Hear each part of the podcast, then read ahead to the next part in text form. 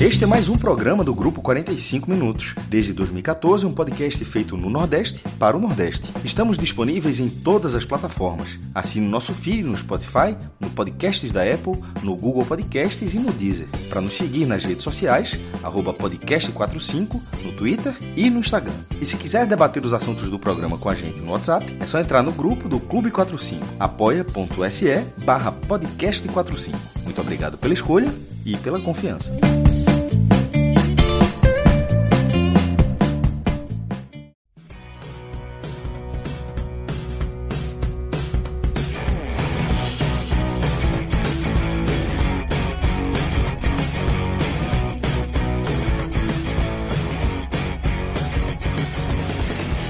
Então é isso, sejam todos bem-vindos e bem-vindas a mais um telecast neste domingo dividido em dois blocos, em dois capítulos. O primeiro capítulo dedicado a uma campanha sem precedentes para o Nordeste nos pontos corridos do Fortaleza.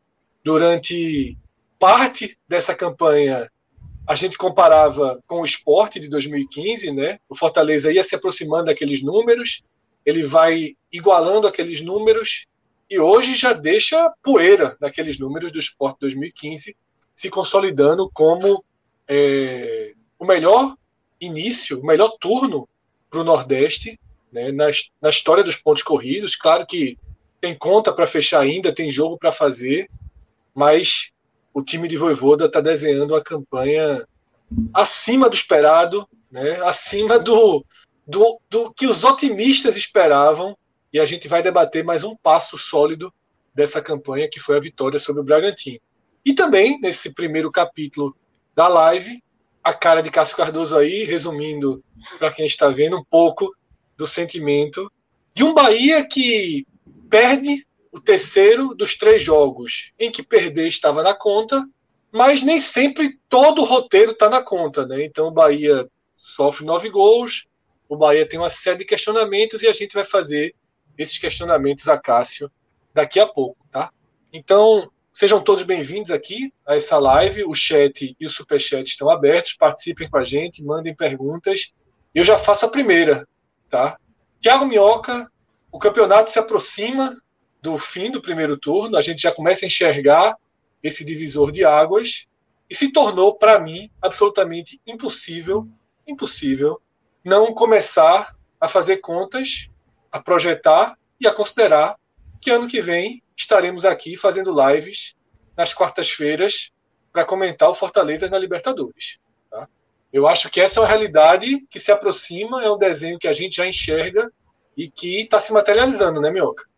Pois é, Fred. É, sim, cada vez mais isso, isso não é absurdo falar. Isso é de fato uma constatação quando você começa a elencar as melhores equipes do campeonato e, e é elencando mesmo por bola jogada, né? Você cita o Atlético Mineiro, o Palmeiras, que estão numa sequência de vitórias muito boas.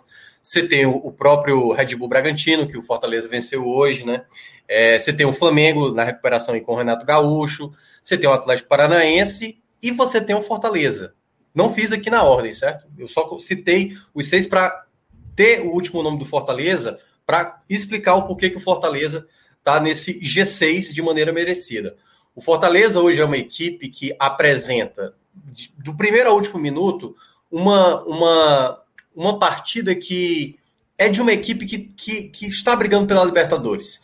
Porque não é que a equipe que está brigando na Libertadores não vai ser ameaçada, não é que uma equipe da Libertadores não vai perder, vai perder, né? Acontece.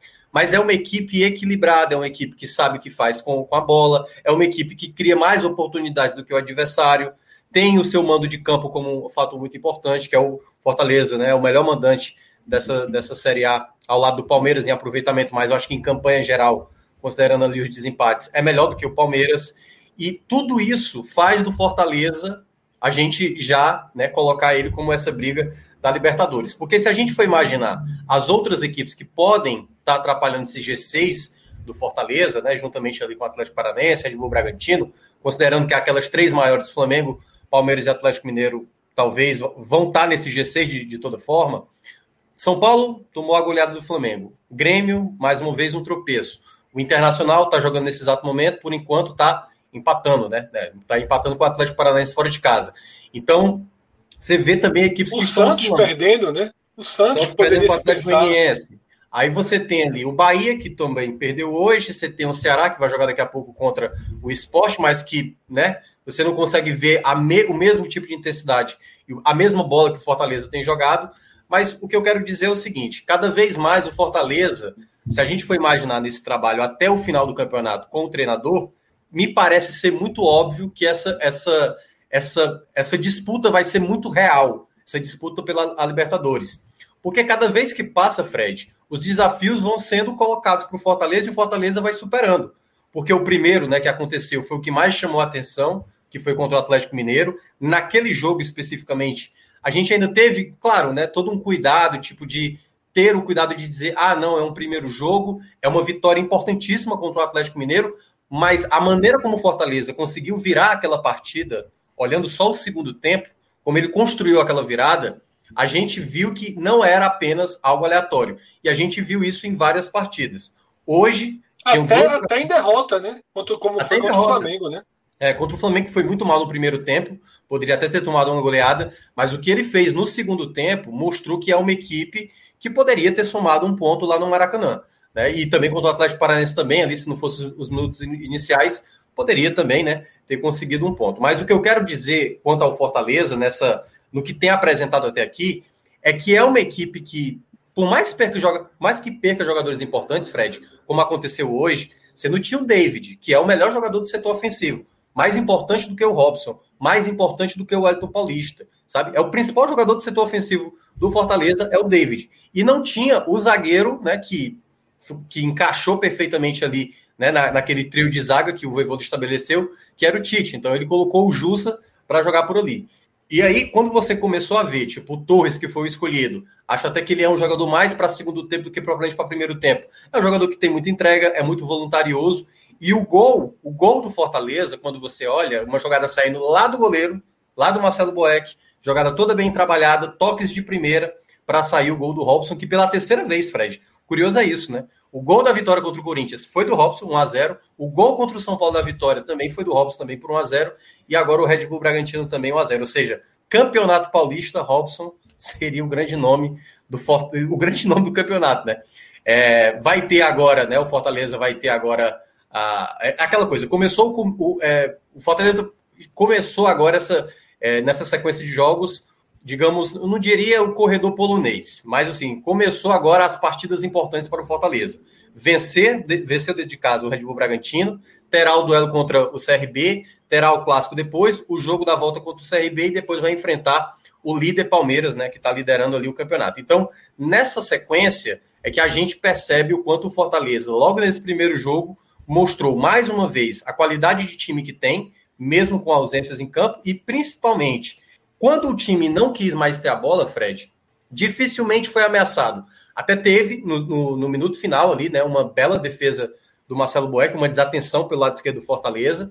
Sempre esse placar de 1 a 0 é sempre perigoso, mas você não viu o Red Bull Bragantino ser tão incisivo pelas pontas, sabe? O Arthur não, o Arthur não chegou a aparecer tanto no jogo, embora tenha aparecido até mais no primeiro tempo, mas o Fortaleza soube conduzir esse jogo. Então, assim, você consegue ver no próprio Fortaleza o que eu gosto mais, que é o time mais envolvente, mas até mesmo quando não está com essa posse da bola e o jogo está mais feio, o Fortaleza não permite que o adversário cresça no jogo tanto o suficiente para ponto de tomar o empate, embora tenha acontecido esse lance lá no final do segundo tempo. Né? E teve chance também de matar o jogo, muitas oportunidades criadas no, no, ali depois do 1x0, que poderia ter culminado no, no 2 a 0 Fez até um gol né, no, no primeiro tempo, mas o Robson estava impedido. Mas é cada vez mais uma equipe solidificada. O seu futebol hoje é muito bem estabelecido, independentemente das ausências, que obviamente são importantes. O Fortaleza não perde o bom futebol. Isso é o mais importante. Não precisa ter um jogador, claro, os jogadores são, são pilares, mas não é isso que vai fazer desse Fortaleza cair né, de maneira vertiginosa no campeonato.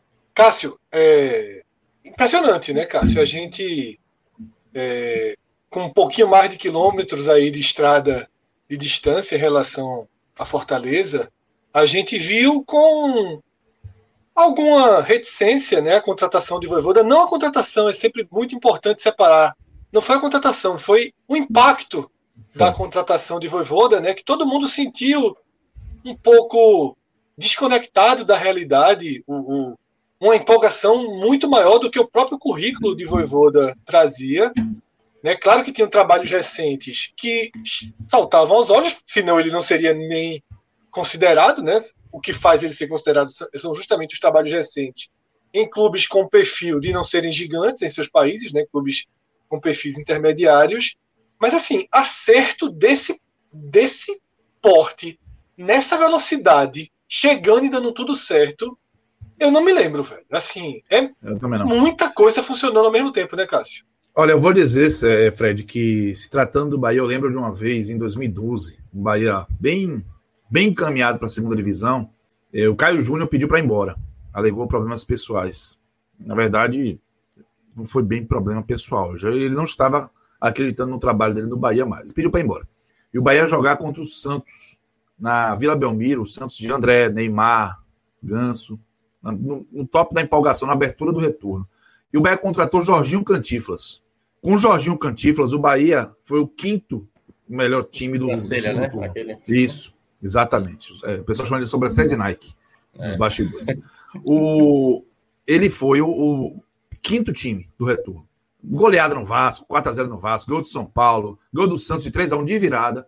E nem dizer que ele chegou, já tinha, ele chegou, foi pro vestiário dar um alô na galera. O Bahia virou para 3x1.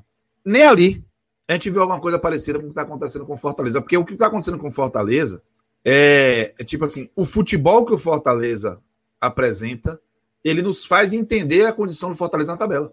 Não é algo que você olha assim, fazer é um time que oscila muito, mas que aproveita os momentos cruciais. É um time que, que tem uma sorte muito grande. Não é isso. Não é sorte.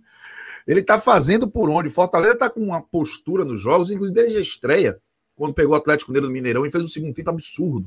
O segundo tempo do Fortaleza no Atlético Mineirão foi um absurdo. O Atlético bateu barata voa, aquela barata que está no quarto e voando e a pessoa não sabe o que faz. Então ali já foi um sinal. Agora, o que. É, isso é, esse é o fato, né? O Fortaleza está jogando muita bola com o Evoda, ele chegou realmente é, respaldado pelo trabalho feito no União de La Calera, mas assim, eu particularmente, quando vi o Voivoda sendo contratado, eu achei que o Fortaleza estava fazendo mais um movimento, acreditando é, nessa, nesse intercâmbio, nessa mudança, mas não necessariamente que era um movimento que ia dar certo, porque ele teve números de movimentos que não deram certo. E o Fortaleza não saiu acertando desde que o Rogério Ceni saiu, né? Só lembrar que era o, o Anderson Moreira outro dia técnico do Fortaleza. Então, encaixou, deu tudo certo. E o que eu acho que tem que fazer, de fato, é curtir esse momento, enaltecer esse momento, valorizar, colocar cada pontinho da história nesse momento, mas na boa, tratar com uma exceção que é até agora. Até agora é a exceção da nossa história como futebol nordestino dentro desses pontos corridos, dentro dessa realidade de orçamento que tem o Fortaleza fazendo o que está fazendo. Não vai, a gente não pode pegar o Fortaleza para mirar cobranças em Esporte, Ceará e Bahia. Eu acho que Esporte, Ceará e Bahia tem que ter suas cobranças pelas suas cobranças. Pelo que no Ceará, principalmente, né? Que é, é vizinho Ceará... e sofre isso na porta. Ferreira tá investimento tomando... feito na temporada também, né? Do próprio Ceará. É, investimento isso. e a comparação.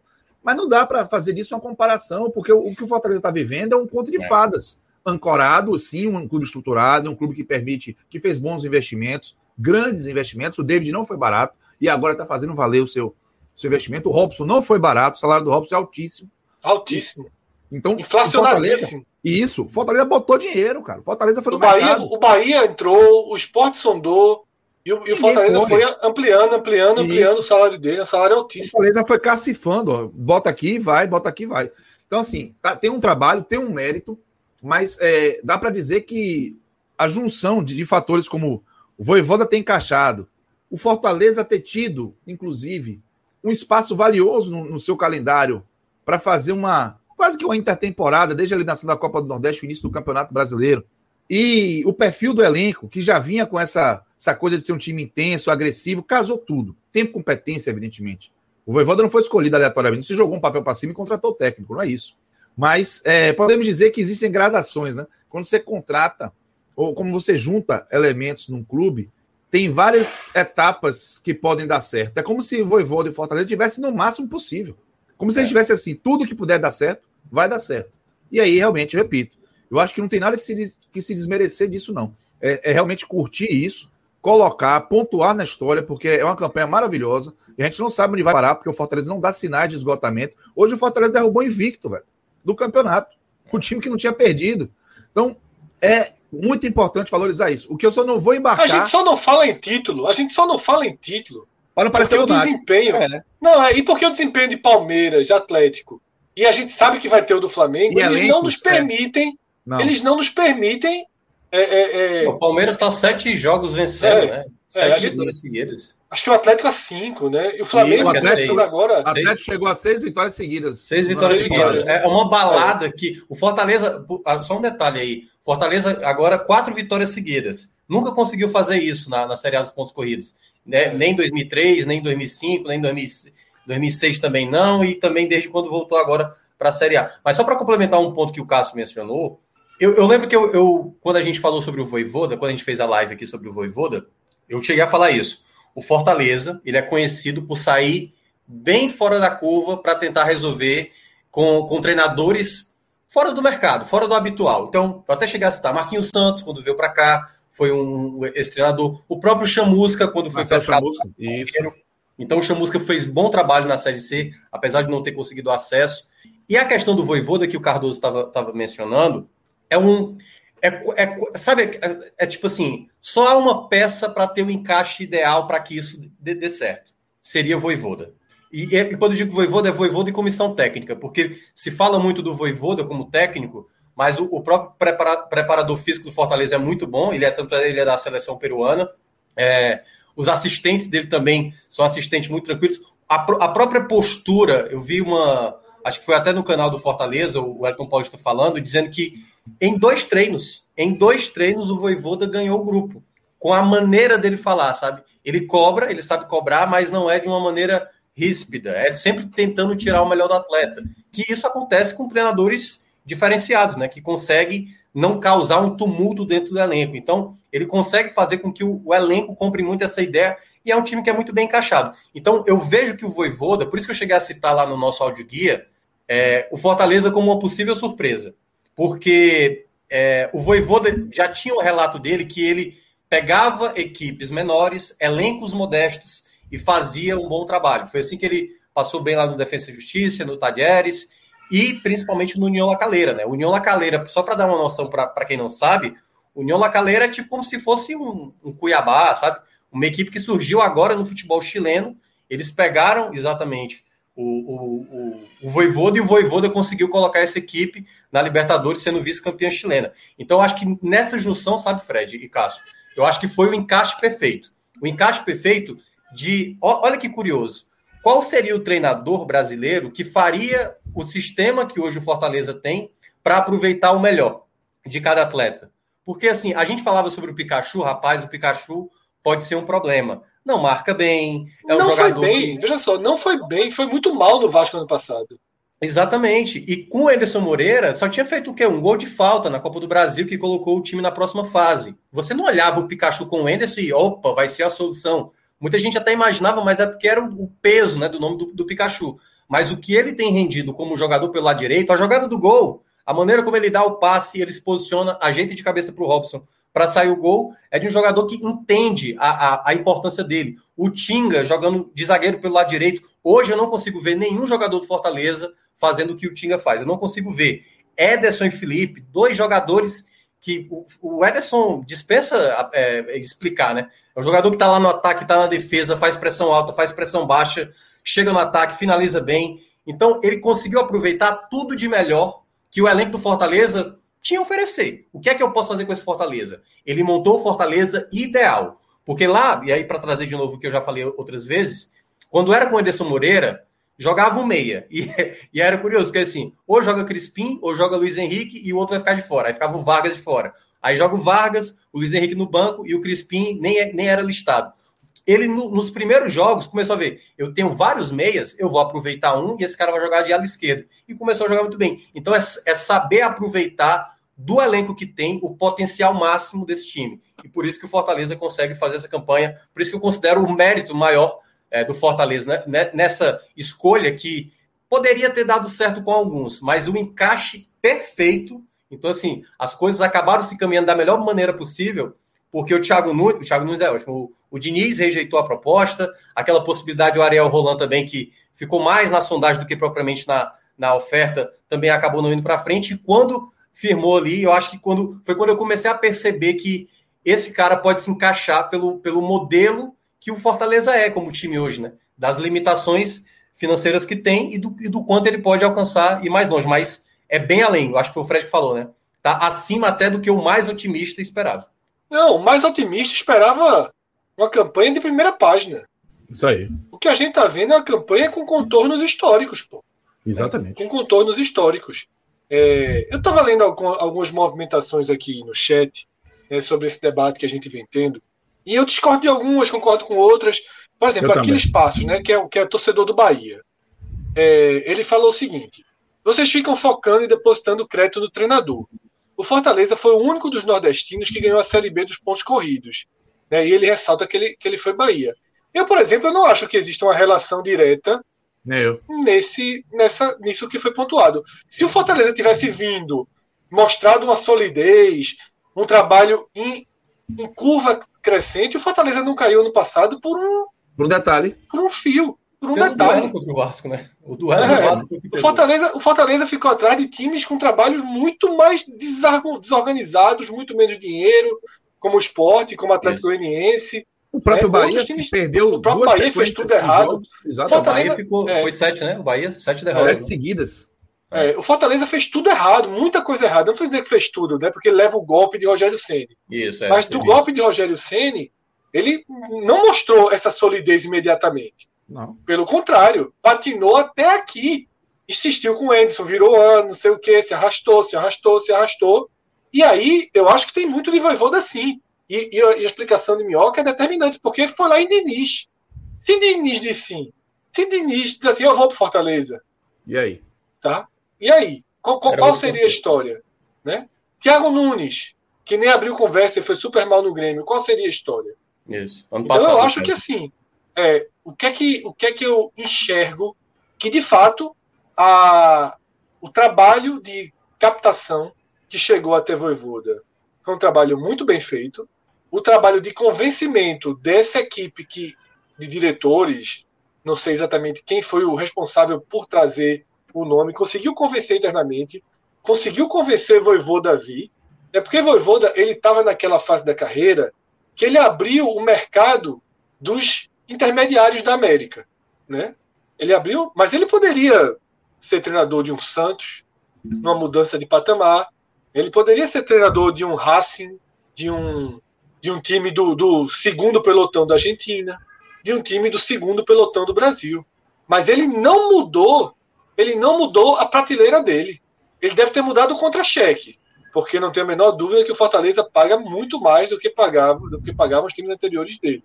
Mas ele entendeu, né, foi convencido por um projeto, é um time de Série A, né, com a folha, com a capacidade de, de, de montagem de folha boa, né, com estrutura para entregar a Voivoda, e tudo deu certo. Eu acho que na escolha, a escolha acaba sendo que por linhas tortas, não foi o primeiro nome, repito.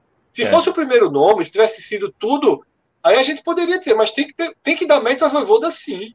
Isso. Pessoalmente, o mérito dele. Eu não tô, quando a gente dá mérito ao Voivoda, a gente não está tirando o mérito da instituição Fortaleza. Não está é tirando o mérito de Marcelo isso. Paz.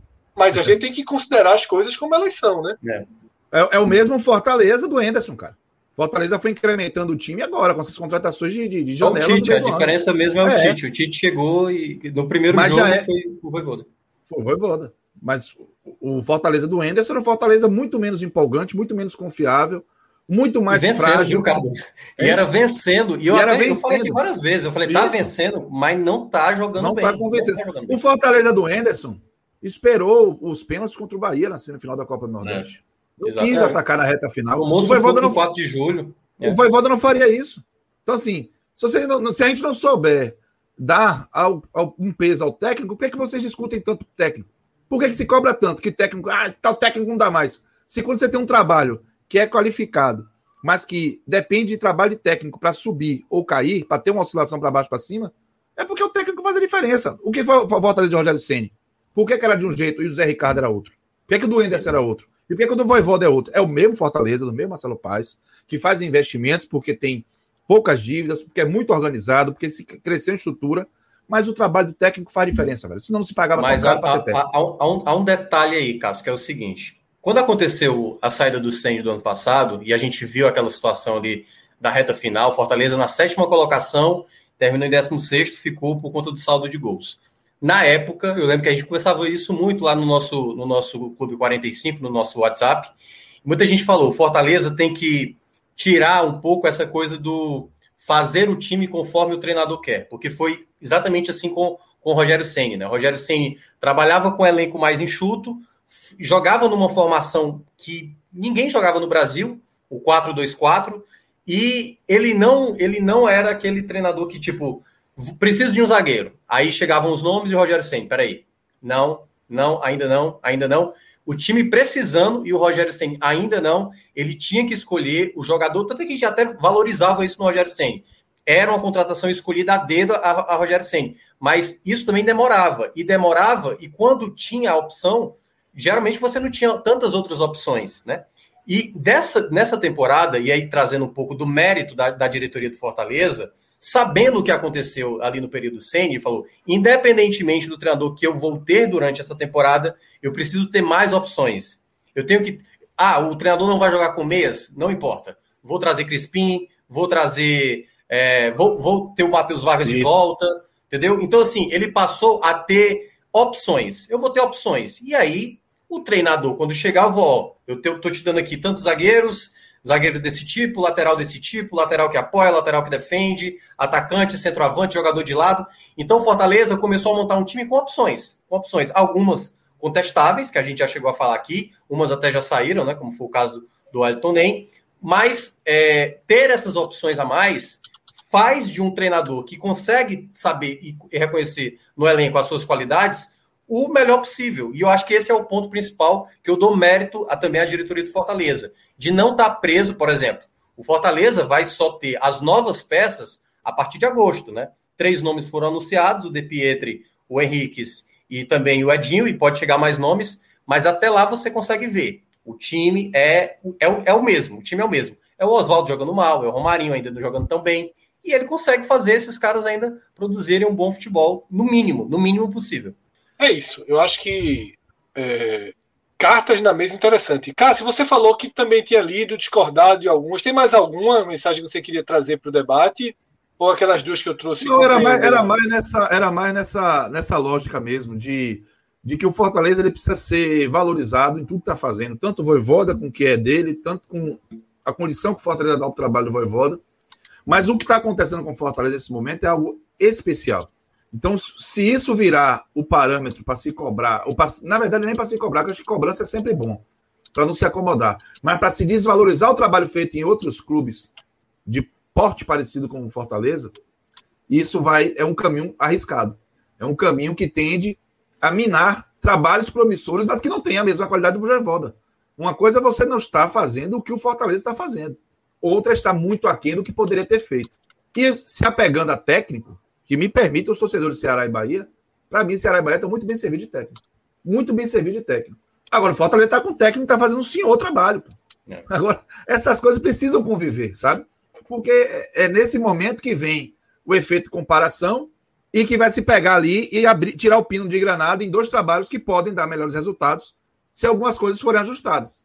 A gente pode vai falar de Ceará mais à frente, mas vai falar do Bahia também aqui nessa live, e a gente pode perceber algumas diferenças é, no, no, nos clubes que acabam atrapalhando também o trabalho dos técnicos. Então, é, é esse ponto que eu acho que tem que se apegar, para a gente valorizar o trabalho, sim, do Fortaleza, do Voivoda, mas não fazer isso uma regra. O que está acontecendo no Fortaleza, pelo menos é. por enquanto, é uma exceção. E, sobretudo, Cássio, lembrei de outro comentário. A regra do sul-americano que eu cheguei a ler aqui. O ah, trabalho sim. de Voivoda mostra como os outros clubes do Nordeste perdem tempo. Veja só, se a gente fizer uma lista, a gente já fez isso a incursão dos treinadores sul-americanos no futebol brasileiro ela é muito mais negativa do que positiva. Muito sim, mais. Sim. Mas muito mais. Né? Então, também não é um formato pronto. Não é um formato pronto.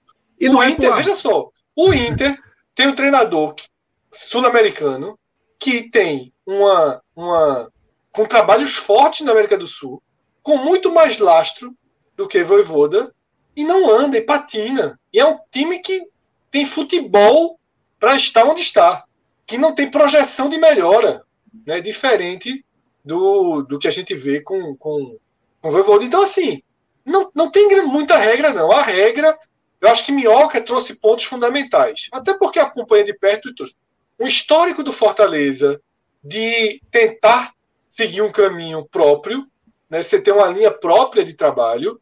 E acho que muito importante um legado, um aprendizado, um ganho deixado por Rogério Ceni, né, com um trabalho muito propositivo no Fortaleza, né, que meio que dita, ditou um caminho também. Eu acho que esses pontos são fundamentais.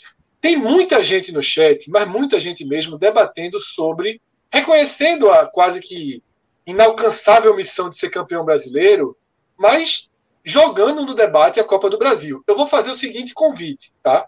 É, vamos guardar esse, esse assunto para uma, uma live na segunda ou na terça-feira. Né? Na quarta-feira o Fortaleza joga, então a gente vai debater quinta, isso. Quinta-feira, vai jogar quinta. Na quinta-feira o Fortaleza joga, a gente vai debater isso. Mas ao longo dessa semana a gente pode voltar. Né? É uma semana de Copa do Brasil, a gente vai debater Copa do Brasil e a gente traz esse tema para ser melhor debatido é, na semana. Tá? Lembrando mais uma coisa também. Na segunda-feira, a gente faz a nossa live. Depois Tem dois jogos aí para fechar a rodada. A gente faz a nossa live tradicional. O Minhoca sempre participa aí das lives da segunda, onde a gente passa a matemática do campeonato. Ainda tem dois jogos acontecendo nesse momento. Tem o terceiro, que é o clássico entre Esporte e Ceará. Tem os jogos de amanhã. Não interferem tanto ali no Fortaleza, só o do Atlético Paranaense que está jogando agora. Mas é, a, gente, a gente deixa a análise matemática para segunda-feira, Copa do Brasil, a gente vai trazer uma ótima pauta. Eu li vários comentários aqui da turma. É muito boa pauta, sim. A, a, o, o, essa, essa, essa, essa fase é uma fase fácil para o Fortaleza, né? Lógico que eu não estou dizendo aqui que o CRB é carta fora do baralho, mas, porra, a gente está falando do terceiro lugar da Série A, né? Então, então, meu amigo, você pegar um time de Série B, um time de médio porte na Série B, é, é óbvio que é, um, que é um sorteio positivo. Minhoca, para a gente fechar o assunto Fortaleza, eu queria voltar rapidamente ao jogo, porque foi um jogo que o Fortaleza teve problemas de escalação, né?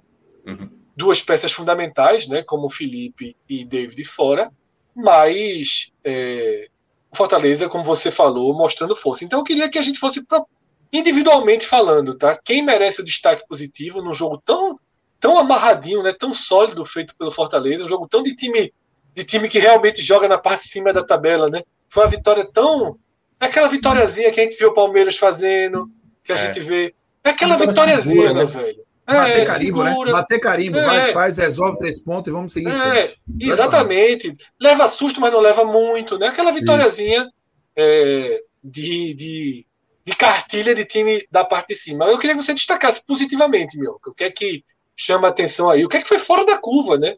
Porque, ou se foi, ou se o grande mérito é tudo ter sido dentro da curva. É, eu acho que é, a palavra acho que é essa mesmo, a, a frase, né, no caso. É, é, tudo ter ficado dentro dessa curva, que é uma curva que, que sai, né, assim, da, historicamente do que os clubes nordestinos fazem. Então, assim, cada vez mais você percebe que as peças fundamentais, elas são importantes e que outras acabam sendo muito importantes. Por exemplo, o meu terceiro, eu vou citar o Marcelo Boeck, né? O Marcelo Boeck não chegou a trabalhar tanto, mas na bola que ele trabalhou muito, que foi ali já no final, foi a bola que garantiu de fato a vitória, que foi uma desatenção do Fortaleza pelo lado esquerdo, e aquela defesa, né? Mostrando o quanto ainda é um goleiro que tem muita identificação, não tem a mesma qualidade do Felipe Alves, mas a defesa que ele fez ali já depois dos 40 já foi é considerado uma defesa que garante, né, uma vitória fundamental, né, tirando a invencibilidade de uma equipe que ainda não tinha perdido. O outro nome que eu vou citar também do lado positivo, eu vou citar o Felipe. Felipe é um jogador que estava essa semana a ponto de sair do Fortaleza, né? Ele estava muito próximo aí para a Arábia Saudita, o que era uma perda considerável. Muitos torcedores do Fortaleza mencionaram que seria algo difícil de substituir. É, na característica eu concordo, mas embora o Fortaleza tenha volantes ali que possam jogar como Jussa e Ronald, que possam também fazer essa função, então ele é um jogador muito inteligente, sabe? Teve momentos ali de, de briga, né? O jogo teve uma hora que ficou muito brigado, muita discussão, muita, muito cartão para cada lado, mas eu acho que ele é um jogador muito inteligente. E é um ponto que eu queria destacar, já tem um tempo que eu não tenho listado ele como os melhores, mas o Felipe, muito bom jogador e acho que foi fundamental no meio de campo quando o Fortaleza teve o controle. E o meu terceiro, deixa eu até olhar aqui para não posso estar esquecendo alguém, sempre o terceiro que é o, o mais é, difícil de falar. Cara, eu, eu, eu, acho que eu vou ficar com o próprio Robson mesmo, porque Isso. o Robson ele é um jogador que ainda, ainda ele tem dificuldades de, de tomada de decisão, erra muita bola, perde gol inacreditável, mas ele é um jogador, um jogador muito útil, né? O cara, o cara tá fazendo as três últimas vitórias. O cara Os deu nove dele. pontos, Fred. O cara Exatamente. deu nove pontos pro Fortaleza. 3 1 a 0 três gols de Robson, pô. Três gols de Robson, entendeu? Então, assim, eu, fiz a pachorra de, de, de, de, escolher ele o pior da partida contra o, o contra o Corinthians, por exemplo. E o cara fez a vitória. Mas é porque eu não gostei do jogo dele. No jogo passado também eu não, eu não gostei. Mas hoje eu, eu, já gostei mais do jogo dele. Ele não foi um cara que é, errava demais. Era um cara que estava tentando e sempre prendendo bola. Ele fez boas inversões e a jogada do gol, ele foi muito feliz na finalização, embora tenha tido a ajuda ali do goleiro, né, do, do, do Red Bull Bragantino. Mas é um jogador que tem que ser citado como o melhor da partida, né? Assim, porque é o cara que está dando os pontos para o Fortaleza. Nove pontos aí dessa sequência de quatro vitórias, três gols do Robson, né? Cada uma sendo da vitória. Então, fundamental, é um dos melhores jogadores do Fortaleza nesse primeiro turno até aqui. Então é isso. Negativamente alguém, Minhoca? É, eu acho que o Torres é um jogador que não acho que para começar uma partida não é bem um cara ideal. Eu acho que Oswaldo, apesar de tudo, Romarinho, acho que são jogadores que possam ser mais essa opção, embora o Romarinho me pareça estar mais vinculado ali na função do, do Matheus Vargas. Hoje, por exemplo, ele colocou o Ronald, o Ronald entrou bem, fez uma boa jogada, né? O Ederson bateu o chute para fora, o Ederson também jogou muito bem. Assim, vários jogadores jogaram bem, né? O Tinga mais uma vez, né? O Jussa teve ali um momento de desatenção, poderia entrar um pouco nesse pódio negativo, mas eu acho que mais é o Torres mesmo. O Torres foi um jogador que acabou ficando a desejar. O Vargas, por exemplo, eu até gostei da partida hoje dele, né? A participação dele na jogada do gol foi muito importante também. Então, é, acho que só o Torres mesmo, para mim, vai ficar um pouco mais abaixo, mas lutou bastante. Foi um jogador que lutou bastante, mas faltou mais qualidade técnica. Então a gente sai de Fortaleza, sai da, da primeira parte da tabela de classificação e desce um pouco, nem desce, é, nem desce tanto, né, Cássio? E aí Na tabela fazer... não. É, no mas no astral. No astral. É. Exatamente. No astral é impressionante. E isso, inclusive, é algo para ser discutido, né? Exato. Mas também, mas eu também lembro de um momento que eu, quando Fortaleza estava ali numa empolgação, né, levantando poeira, eu disse, pô, tá dois pontos do Ceará, tá um ponto do Bahia, né, que não estão fazendo barulho e tão, tão próximos, né? Ainda naquela, né, de uma empolgação considerando Fortaleza uma empolgação a mais, né? Só que agora são 10 pontos, assim, agora já, já é outra realidade, já são é. dois campeonatos, já é algo completamente diferente. E, e, e o isso, né? sentimento né? e o sentimento prevaleceu ao, ao, a foto daquele momento matemática, né? O sentimento do torcedor prevaleceu, né? Ou seja, parece que a, a torcida muitas vezes não tem razão, mas parece que as, tanto a torcida do Fortaleza na empolgação dela quanto a torcida do Bahia, na preocupação dela, parece que estavam certas, né? Então, Fred, estavam. O que, o que eu levanto a bola é porque fica parecendo que é uma defesa, é, vamos dizer assim, insensata. Mas eu continuo com a minha linha de raciocínio. Eu acho que o torcedor do Bahia tem o direito e o dever, na verdade, de ficar muito preocupado. Mas ele tem que saber onde vai apontar a preocupação dele. O problema do Bahia não é técnico. O buraco do Bahia não é o técnico dado Cavalcante. O buraco do Bahia é a falta de qualidade da gestão executiva em contratar, em reforçar o time. O Bahia vem fazendo um campeonato acima do elenco que tem. Acima do elenco, não do time. Porque o elenco, ele é fundamental para que você mantenha um nível de competitividade. Não à toa, desde que o Bahia perdeu três peças importantes, né? Daniel por suspensão e duas definitivamente que foram o Juninho e o Tassiano, não encontrou ninguém para substituir e dar tranquilidade, perdeu três jogos tomando nove gols e não fez nenhum. É lógico que a gente olha o momento da tabela, São Paulo, Flamengo e Atlético Mineiro, e já tinha encarado como natural não pontuar caso isso acontecesse nesses jogos, porque reconhecidamente adversários mais qualificados.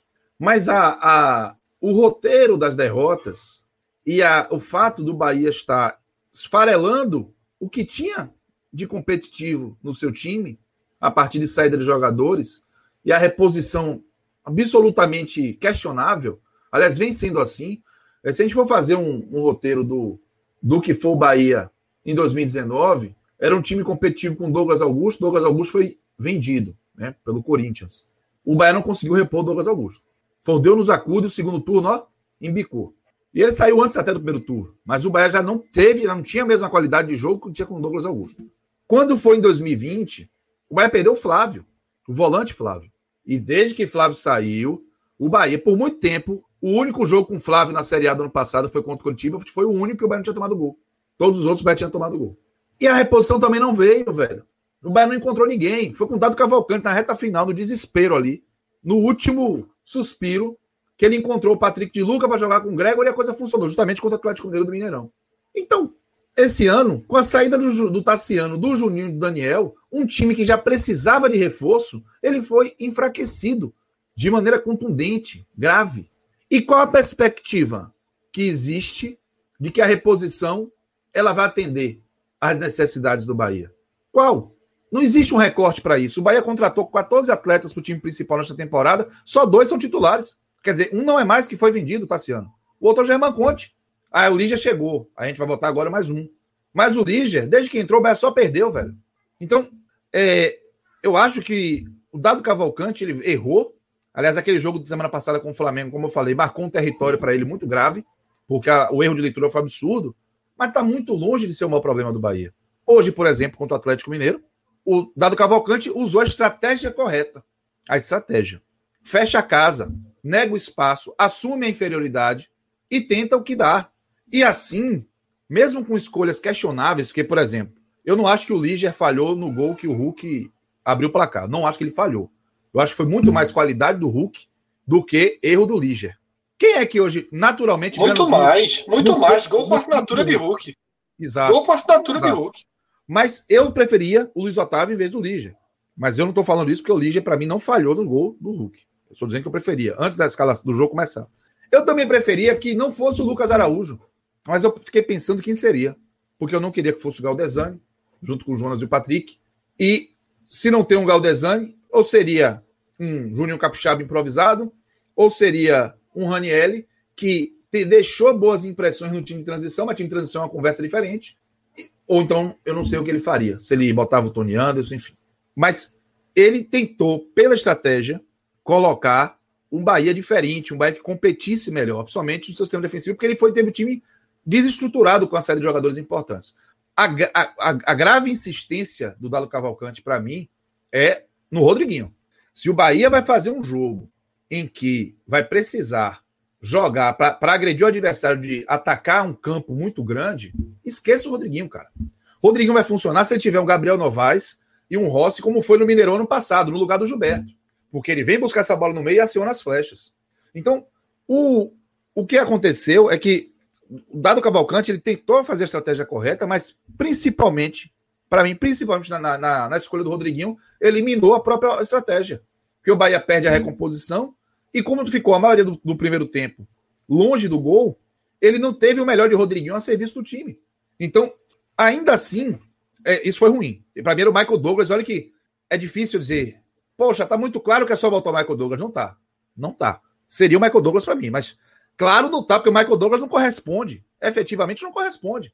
É uma situação muito delicada do Cavalcante. Para mim, ele tem errado, sim, mas o, o, o ambiente macro do Bahia tá potencializando o erro. Tá o inclinando a errar. E assim, ainda assim, o Bahia fez um primeiro tempo honesto. Honesto.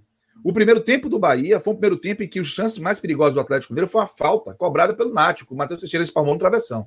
Muita pressão em 15 minutos do Atlético, o Bahia realmente sem saída, mas encontrou no Rossi ali uma, uma escapada, e o Rossi para mim fez um bom jogo, já dando spoiler. E o Bahia, a partir dos 20 minutos, equilibrou as ações e passou a incomodar o Galo. O Galo terminou o primeiro tempo incomodado com o Bahia. Incomodado. O Bahia teve chance, duas cabeçadas do Lígia. Aí talvez se fosse o Luiz Otávio, fosse fazendo gol, né? Porque ele é bom no jogo aéreo, mas não, não vou condenar por isso. Ele já apareceu bem para cabecear. Só que no intervalo, eu acho que faltou a leitura da Cavalcante. Já tinha visto que o Rodriguinho não estava funcionando nesse sentido. Então, ele talvez botasse o Michael Douglas para ter essa escapada. E faltou ter uma leitura do que aconteceu, e aí são jogadores também, no intervalo pelo Atlético Mineiro. Cuca tirou o, o, o Dylan Borreiro, da, do colombiano de 19 anos, e tirou o, o botou o Tietê e tirou o menino. que foi que saiu, meu Deus? Franco. Alan Franco e botou o, Franco. e botou o, Alonso, o Sacha. Né? Botou o Sacha. Quando ele botou o Sacha, ele mudou o posicionamento do Hulk. Porque Hulk, no primeiro tempo, ele estava enfurnado dentro da zaga, dentro da área do Bahia. E ele foi almoçado pelos zagueiros do Bahia. Eles não teve espaço para jogar. Com o Sacha, Hulk flutuou. É só ver o que aconteceu no lance do gol, cara. Hulk foi buscar a bola e começou a jogada. E aí, o lance do gol, que para mim é o que muda toda a chave da partida, porque o Bahia estava ali se segurando no 0 a 0 e o torcedor que estava vendo o jogo, ele eu tenho certeza, o mais pessimista alimentou a esperança depois de ver o primeiro tempo do Bahia beliscar um pontinho até três lá, pelo desenho do jogo. Mas Hulk é aquela coisa que fala de jogador caro. O jogador caro é, é, é, o que, é, é, o que não dá resultado. O que dá resultado não é caro, não. Hulk solucionou o jogo para o Atlético.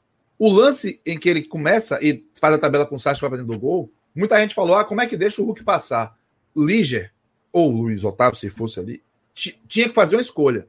Fazer a falta que daria o amarelo e não deixar o Hulk correr, mas essa falta que ele fizesse, ele não sabe o que ia acontecer na tabela. Ele não sabe se a tabela ia sair, se a bola ia para o Hulk. Não é nem que o Hulk ia fazer o gol. Ele uhum. tinha que fazer essa falta antes sequer de Hulk chegar perto da bola. O Sacha podia dar um chute um passe forte, ser interceptado. Então, como o Bahia estava mais ou menos controlando ali, o Lígia preferiu não dar esse bote e tomar esse amarelo. A escolha mostrou-se ruim na sequência, sim, mas é mais fácil condenar uma situação dessa quando você vê que é, é, a outra opção também seria passiva de crítica. Se ele toma amarelo bobo, foi pouco falta besta. E aí, repito, aquilo que a gente falou antes: você ganhar no corpo de Hulk hoje, amigo, e na velocidade juntos, é muito complicado. Só então, Rodrigo. É, eu, é, eu acho que. Só Rodrigo. Eu acho que, que aquele gol ali ele mudou muita coisa, porque o Bahia passou a ser um time que precisou atacar. E o Bahia está vivendo um momento dramático, em especial no seu meio-campo. Não tem peça para isso. Não tem. Aí o Dado coloca o Galdesani. Depois colocou as carruinhas e tirou Rossi. Quando você falou jogador caro, eu lembrei justamente desses dois. Não estou dizendo que, que Galdesani é caríssimo, não. Não, tá Mas Galdesani não é um jogador que rendeu na Série A. É. E eu lembro que eu citei isso quando ele, quando ele foi contratado. Não tem na Série A uma, uma partida, uma sequência, você diz, olha, esse cara aí vamos trazer porque vai ser útil. É. é. Galdesani é um cara que não tem o ritmo, tá? E aí, Cássio, é, esse, esse superchat de Rodrigo Sá de Lima tá é importante porque ele cabe exatamente aqui onde você falou, né? Belintani diz que o Bahia não tem dinheiro. Concordo mas muito também pelos maus investimentos na contratação de jogadores. E aí os tiros errados tem que, tem que ir para campo, né? Porque o treinador então, precisa mexer. O Bahia não tem dinheiro, tá certo.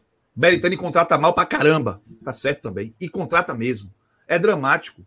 É, é por isso que eu digo que o torcedor Bahia tem que ficar preocupado. Não tem habilidade na diretoria executiva do Bahia para reforçar o elenco, não tem. Cardoso. É, Já são três temporadas de recorte é, para a gente perceber eu, isso. Eu ia até, eu ia até tentar é, corrigir essa frase aí. Belintani não contrata certo. Aí, aí é que tá. Belintani era para ser o responsável por isso, ou no caso, que era o Pastano, não é isso? Não, era o Diego Serri. Diego, Diego Serri, por exemplo. Eu acho que isso não é para ser atribuição do presidente. O presidente não é para estar tá contratando jogadores. Mas participa das decisões. Eu sei, eu, não, eu sei que faz é. parte, mas estou dizendo assim: alguém tem que ter essa responsabilidade. Alguém tem que assumir essa bronca, entendeu? Porque na hora da contratação, da contratação, se faz um ciclo errado, como a gente está falando aqui, cobrar desse cara, entendeu? E não. É, tipo, até porque, se todo clube for demitir presidente por conta de contrata, contratação, a gente vai. Não vai ter presidente por muito tempo. Mas eu acho que esse é o ponto principal, sabe? Tem que ter alguém no, no Bahia que seja responsável por isso e que arque por, é, por essas escolhas também, entendeu? Juntamente o Bahia o contratou, o Bahia mudou o formato da diretoria. Então, mas aí, Minhoca, o Bahia mudou o formato da diretoria executiva, certo? O Bahia tirou o Diego Serri, que praticamente concentrava tudo da diretoria de futebol, chegou a ter um burnout lá, pifou realmente, problema de saúde uhum. grave, é, chegou a passar um mês afastado e trocou. Trouxe o Lucas Drubski, que era do esporte, Sim. e o Junior Chavari, que era do Atlético, dele também foi do Grêmio. Tem dois agora. E o perfil de contratação continua ruim. O perfil de contratação continua ruim. O que é que tem em comum nisso? Diretoria executiva, amigo. Guilherme Belintani e Vitor Ferraz. Então eu não tenho como dissociar. Me desculpe, não tenho. Entendi. Você faz a troca de, de perfil de, de, de, diretor executivo. E a, a, o, o, nível de contratação continua o mesmo? A qualidade da contratação é a mesma? O Bahia, o Bahia contrata muita gente, mas reforça pouco o time. E outra, o perfil de contratação do Bahia, em muitos momentos, está tendo buscar a bolacha quebrada. Galdesani, Galdesani não tinha esse mercado todo. Elias, ano passado, veio para o Bahia porque o Santos não pôde, é. mas ele estava encostado. É o Anderson Martins estava treinando em Salvador. O Jonas estava um ano sem jogar. O Bahia tá, a Bahia traz um Conte, faz um investimento do Luiz Otávio, mas também vai buscar o, o mais simples de ser resolvido por questão financeira ou o que quer que seja. Mas essa é uma bronca gigantesca. Porque, por exemplo, Bahia competiu pelo David. Chegou uma hora que o Fortaleza, não, Bahia não aguentou, tirou o pé. É, o Bahia competiu pelo. O Bahia competiu pelo Messias. Pacheco. Pacheco também. Bruno Pacheco, lateral esquerdo, tirou o pé. É. Velho, mas tem uma hora que você tem que entender que vai ter que subir o sarrafo do investimento. O que significa subir o sarrafo do risco? Mas o risco é muito maior quando você deixa o lateral esquerdo reserva ser o capixaba. E o titular é Matheus Bahia. O Bahia está com essa gordura porque tem um técnico que fez algo ali razoável dentro dos seus limites. E porque tem dois ou três jogadores que são jogadores realmente à altura do que o Bahia pretende. O Rodriguinho, o Gilberto. Só que eles precisam, não podem ser a, o que resta ao Bahia. O Daniel. São bons jogadores. O elenco do Bahia não é um elenco miserável quando você vai do 1 ao 11. Mas quando você pega as peças que estão à disposição do Cavalcante, é dramático. Porque você precisa fazer troca. Você precisa trocar o Rodriguinho. O Gilberto precisa ter uma alternativa. E aí o Bahia vai trazer, trouxe o Rodalega e trouxe o Mugni. Para mim, são dois perfis, são, são jogadores que não são baratos, vieram do mercado europeu, mas também não são jogadores que o Bahia foi competir com alguém por eles. Eu não acho que foi. Não acho que teve um, uma senhora competição de mercado, bota aqui, bota Não foi. Dá para trazer? Dá. O, o Lucas Mugni conhece o Drubski, que era do esporte no passado. Fez um trânsito ali, pô, o cara tá na mão, vamos fazer, vamos. Mas na boa, qual é a perspectiva que eu tenho que o Lucas Mugni vai resolver? Uma coisa é o Lucas Mugni no esporte, com o parâmetro que o esporte tinha no passado, em que precisava de um pouquinho de lucidez. E o Lucas Mugni. E que detalhe, uma... e que detalhe, chegou, foi considerado horrível, virou reserva do reserva, Jair Ventura resgatou, encontrou um caminho para ele e ele foi bem interessante, bem interessante no esporte. Mas ele era bem interessante, Cássio, por uma característica muito clara. Ele era num deserto de criação de jogadas, ele era o cara que pegava a bola e na força levava essa bola para frente. Exato. Ele não é um primor, levanta a cabeça, toca aqui, recebe e sai ali, não. Ele é, pega a bola, ele tem uma boa entrega de física de jogo, de intensidade, ele marca, derruba, ganha e tem intensi... ele leva a bola para frente. Eu, detalhe, eu gosto de jogador assim. Eu gostava Sim. muito de Mugni no esporte. E vai ser o último que o Bahia precisa. É, Mugni fez um primeiro turno espetacular. Espetacular. Tá? E é um cara sério, um cara muito profissional. Deixou o esporte por questões financeiras, né? E esses caras, é, eu lembro que eu tive essa conversa com um dirigente do esporte na época, ele falou, esses caras, no plural, porque Jonathan Gomes também seguiu o mesmo caminho, né, logo depois, eles são extremamente profissionais, dão tudo, trabalham tudo, mas não são acostumados a essas fuleiragens. Né? Não sei se Sim. fuleiragem se usa em Salvador. Em, usa. Ah, usa demais. Se usa demais, né? Pronto. Essas fuleiragens financeiras. Né? Porque o, o, foi atraso, mas mais do que atraso, foi os gatilhos que o esporte prometeu e não cumpriu. Tá? Mas o Bahia ele tem a certeza de ter um jogador dedicado e um jogador de força. Agora, ganho técnico, é, é Tassiano Olha, é mais jogador que jogador, ele.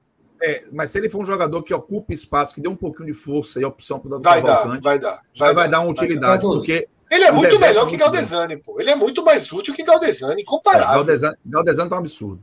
Oi, Galdesani é, é, um jogador para Série B, pô. Para Série B, ele tem esse estilo de Série B. É um pouco desse Thiago Lopes que foi do Vitória e está no esporte Isso. hoje. É um jogador que não desenvolve, tá ali, mas não sai daquilo ali. É, é, é um padrão ele... abaixo. Não é, a Série A não pede esse tipo de cara. Eu queria até. Eu queria a, a Série A pede Gregoris, a Série A pede. O próprio Tassiano, eu gostava da movimentação isso, isso, dele. Isso. A Série A pede Felipe do Fortaleza, pede, pede jogadores como, como Charles do Ceará, como David. Sobral do Ceará. Tá? É David, força com técnica, sabe? Pronto. A, a minha pergunta seria até um pouco nisso que o Fred acabou de falar. Todos esses nomes que o Fred falou, se você falasse no começo, ou até em algum momento do campeonato, certo? Esses jogadores, por vezes, são alvos, assim, sabe? A torcida pega no pé. Ah, não tá bem. Vamos até trazer aqui o caso hoje, que para mim foi fundamental para o placar de hoje, o Matheus Teixeira, né? As duas, o pênalti cometido, a falha do terceiro gol. Eu lembro que o Cássio falou aqui algumas lives atrás, o Danilo Fernandes, para ganhar essa vaga, Ele vai ter que desbancar, vai ter que mostrar mais bola do que o, o, o Teixeira. Isso. E o Matheus estava muito bem, né? Na, depois que ele retornou.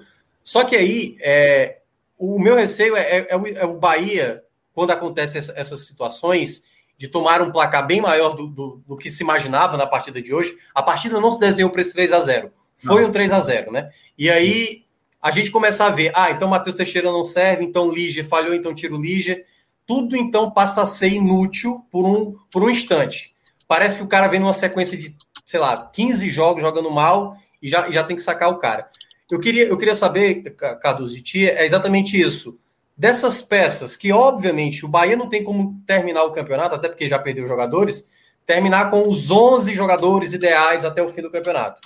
Mas quais são os jogadores que você acredita que o Dado Cavalcante pode tentar sabe, dá, dá mais chances, dá mais sequência, para ficar mais inserido no time titular, para desenvolver um bom futebol, entendeu? Quando, quando eu digo isso é para tentar melhorar mais o futebol. Porque a gente está falando aqui do Galdesani, parece que é ali, ó, ali é o limite, daqui não vai passar. É isso aqui e isso aqui não, não vai ser suficiente. Mas quais são os outros atletas que o Bahia tem hoje no elenco que você pode imaginar que possa evoluir com o time? Porque a situação é essa, não acho que o Bahia vai mudar radicalmente. O Belintani não vai é, trazer não vai. cinco nomes. Esqueça. Não, não vai. É muito difícil.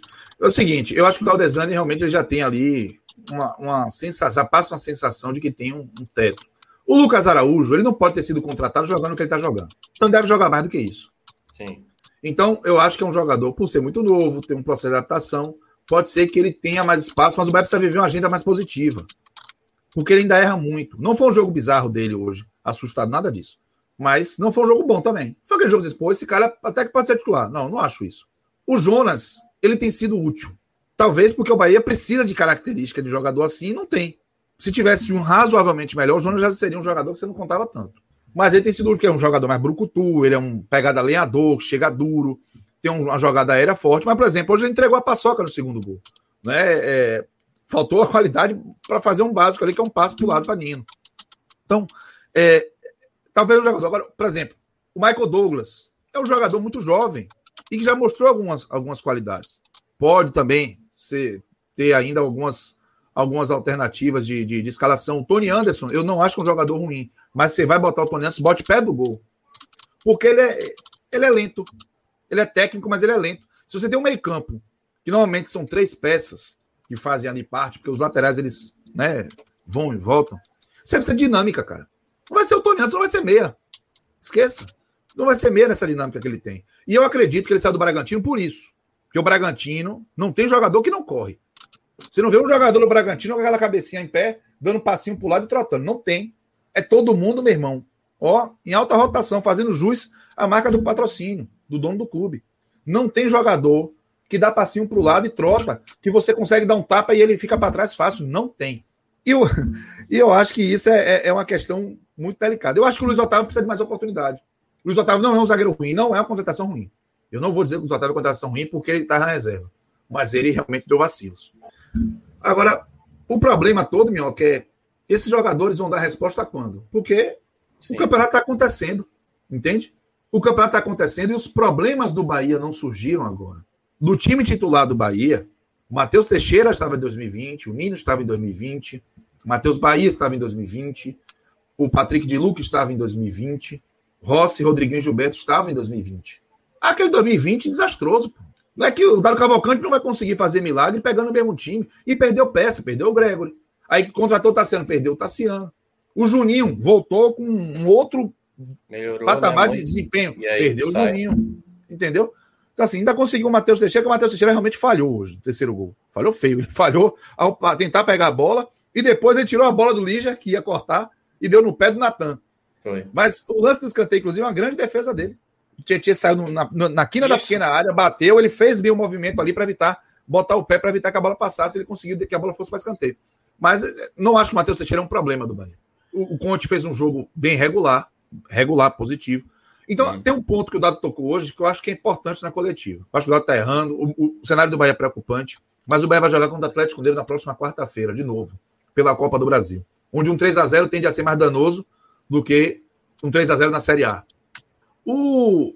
Não dá para você pegar tudo que o Bahia fez hoje e jogar no lixo. Entende? Não dá.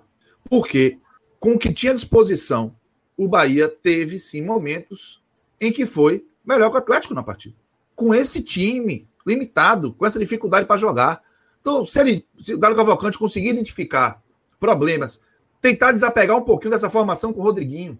Não dá para ser Rodriguinho e Gilberto e Rossi, velho. Não dá. Deu certo ali, final de Copa do Nordeste, mas é muito complicado com o meio-campo que o Bahia tem. Então, se ele tentar algumas mudanças, a estratégia deve prevalecer para mim. Deve tentar fechar de novo a casinha, é, olho no Hulk, é, tentar sair rápido para o ataque pelos dois lados. Mas se você pegar isso que o Bahia está vivendo e transformar, jogar uma bomba e implodir tudo, somente dentro do, da comissão técnica e do, do elenco de futebol, recomeçar nessa Série A vai ser pior, porque a diretoria executiva não mostrou nunca CIF para fazer reformulação. Não mostrou qualidade para reformular. Então é importante ter muita cautela com isso. A maior responsabilidade da situação do Bahia é da diretoria. Mas a situação do Bahia hoje ainda é confortável. Cara, o Bahia no máximo vai ficar em décimo. O Bahia perdeu três jogos seguidos, não faz gol a três jogos. E o máximo vai ficar em décimo. É muito melhor. É, muito melhor você mostrar a sua fragilidade no momento como esse, que você pegou os melhores do que quando você vai pegar Sport Cuiabá e Atlético Goianiense, por exemplo. Que aí sim o Bahia não pode sequer imaginar em sair perdendo o jogo. Se é momento desse mostrar fragilidade, podia ser que o Bahia nesse momento jogasse bem, levasse fumo, como fez contra o Palmeiras. Podia acontecer. Mas o Bahia tem que fazer desse limão a limonada. Jogou pedra em santo em três jogos, mas contra três times fortes. Aproveita isso, que estava na conta, e age. Age. A ação, para mim, não é trocar o Dado Cavalcante nesse momento. Eu não acho que é isso. É você e entender é, que urge. Esse Hoje ponto é que eu queria chegar, Cássio. Esse ponto é que eu queria chegar.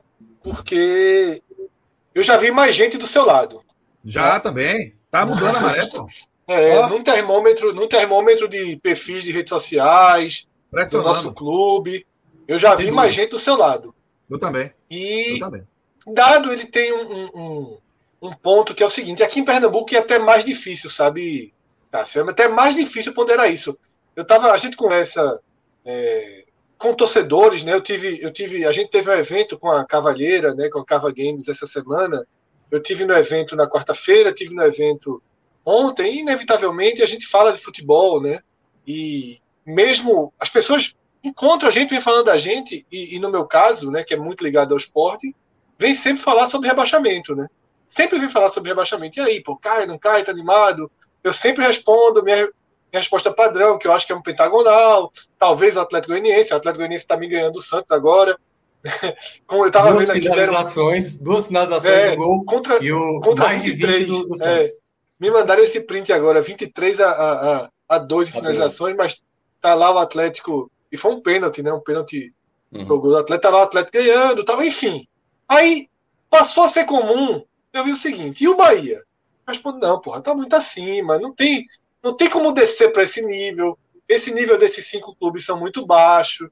Tá? É um nível, é um nível, o nível desses cinco clubes é muito baixo. É difícil que o Bahia consiga cair a ponto de ser alcançado por um desses times. E o, o que é que eu mais ouço? O técnico dos caras é dado, porra. Tá ligado? O técnico dos caras é dado, assim. Claro que aqui se tem uma imagem mais desatualizada de dado do que do Bahia, onde dado construi, construiu e constrói a melhor parte da sua história né, desde que assume, de que corrige, estanca a sangria, consegue mostrar capacidade de adaptação. Ano passado, consegue o objetivo da permanência, muda, começa a trazer o Bahia a partir daí para uma coisa mais próxima da sua visão de jogo, conquista a Copa do Nordeste, dá uma estabilidade que, para mim, ela existe. Né? Ele consegue ser um bom escudo e um bom regulador do Bahia. Eu acho isso. Tá? Mas eu queria perguntar, Cássio, independentemente da sua visão, que é muito clara, se você acha que essa sequência mais leve, e nessa sequência mais leve eu estou desconsiderando a Copa do Brasil. Certo. Tá? Eu não vejo o Bahia com obrigação de passar ou mesmo chance real de passar. O Bahia ele é muito é franco, é, franco atirador, franco atirador. Né? nesse confronto. Mas qual o tamanho da pressão que existe para os jogos contra Esporte, Cuiabá e Atlético Goianiense?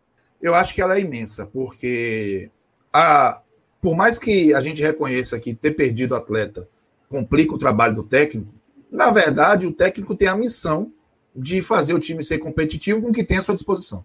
Isso. Essa é a missão dele. Então, esse argumento, ele serve para a gente apontar uma queda de desempenho do Bahia, mas o técnico, com o tempo, vai se acostumar com essas perdas. Ele não vai ter jogador para sempre nunca, em lugar nenhum. Então, ele tem que re reencontrar formas de ser competitivo. Como o Bahia enfrentou três times que são evidentemente superiores e que não existe uma obrigação sumária de vencer, mesmo que o cenário tenha sido desastroso, que a leitura do jogo contra o Flamengo tenha botado, acelerado pra caramba o desgaste dado Cavalcante, aquele jogo acelerou três meses de desgaste dado Cavalcante no Bahia. Pode ter certeza disso. Pelo rival que era, pela forma como o Bahia foi goleado, enfim. O, ele vai ser muito pressionado para o jogo contra o esporte. Muito. Se o Bahia sair com três pontos ou menos apenas de esporte Cuiabá e Atlético Goianiense, infelizmente, não é o que eu faria. Eu precisaria entender o que tinha acontecido. Mas eu passo sim a acreditar que a diretoria do Bahia vai ponderar a troca. Vai levar a troca à frente. Porque a, a, a pressão está muito forte. E aí a pode ser um passe falso, né? Porque oh. é muito engraçado. Porque assim, todo mundo, todo mundo que eu vejo do Bahia é tem que trocar, tem que trazer Sene. Tem que trocar, tem que trazer Sene. Tem que tá trocar, tem que trazer Sene. Sene. Sene é caro, porra. Sene é outro Sene patamar. Vem? Sene deu, deu entrevista, né, Minhoca? Que não vai assumir.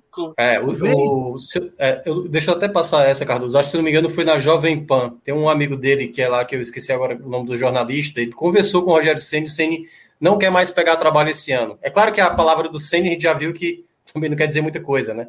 Não ia sair do Fortaleza e saiu duas vezes. Mas conhecendo o, o Senni, que acompanhei anos lá no São Paulo, o cara é sedento para título. E o Bahia não vai brigar para título. O Bahia é não vai brigar para título. O que é que o Bahia vai oferecer para fazer Senni mudar de ideia do que ele planejou para esse ano? Dinheiro não vai. Projeto é, para ele não é com esse time não vai, esqueça. Então o torcedor do Bahia tá, tá aí, tá, tá atirando no lugar errado. Aumente sua pressão em cima do, da diretoria executiva, por reforços, por utilizar jogador da, do transição para renovar, a pressão em dado para dado trocar algumas convicções, sim, mas a pressão para trocar o técnico pode empurrar o Bahia mais para baixo ainda, porque eu não vejo um cenário, um cenário positivo para o Bahia de mercado para buscar um outro treinador, não. Acho que precisa é, ter esse cuidado. Para mim, desde que começou o campeonato, o Bahia não fez um grande jogo que tenha vencido. O melhor jogo do Bahia foi que perdeu, foi contra o Palmeiras. O, o Bahia ele não convence. E mesmo com a pontuação muito boa em, em determinados momentos, há três rodadas a gente podia dizer isso, eu sempre alertei que, para mim, o Bahia tem uma obrigação de chegar correndo às 45, para escapar qualquer risco. Eu não fazia conversa de, de, primeir, de, de G6, porque não me parecia factível diante do que o Bahia tinha de elenco. Oh, com as saídas, a situação ficou ainda mais grave. Mas que não se trate um problema onde ele não é hoje o principal. O principal é, problema é. do Bahia não é dado. Eu, eu ia até falar sobre isso. Eu acho que o Bahia também, a questão não é essa, a questão não é troca de treinador. Mas é, tem que ter uma cobrança. Por exemplo, hoje você, é, hoje, você, hoje você mencionou, o Bahia se comportou bem. Se comportou bem boa parte do jogo. O 2 a 0 e o 3 a 0 acabou deixando o placar bem maior do que a gente viu em campo. Só que para o jogo do meio de semana na Copa do Brasil, vai ter que melhorar mais do que apresentou. O que a gente viu contra o Flamengo foi algo que não pode se repetir, que a gente já tinha visto contra o América Mineiro. O que o, dado tem que, o, o que o Dado precisa fazer com esse time é o primeiro ponto.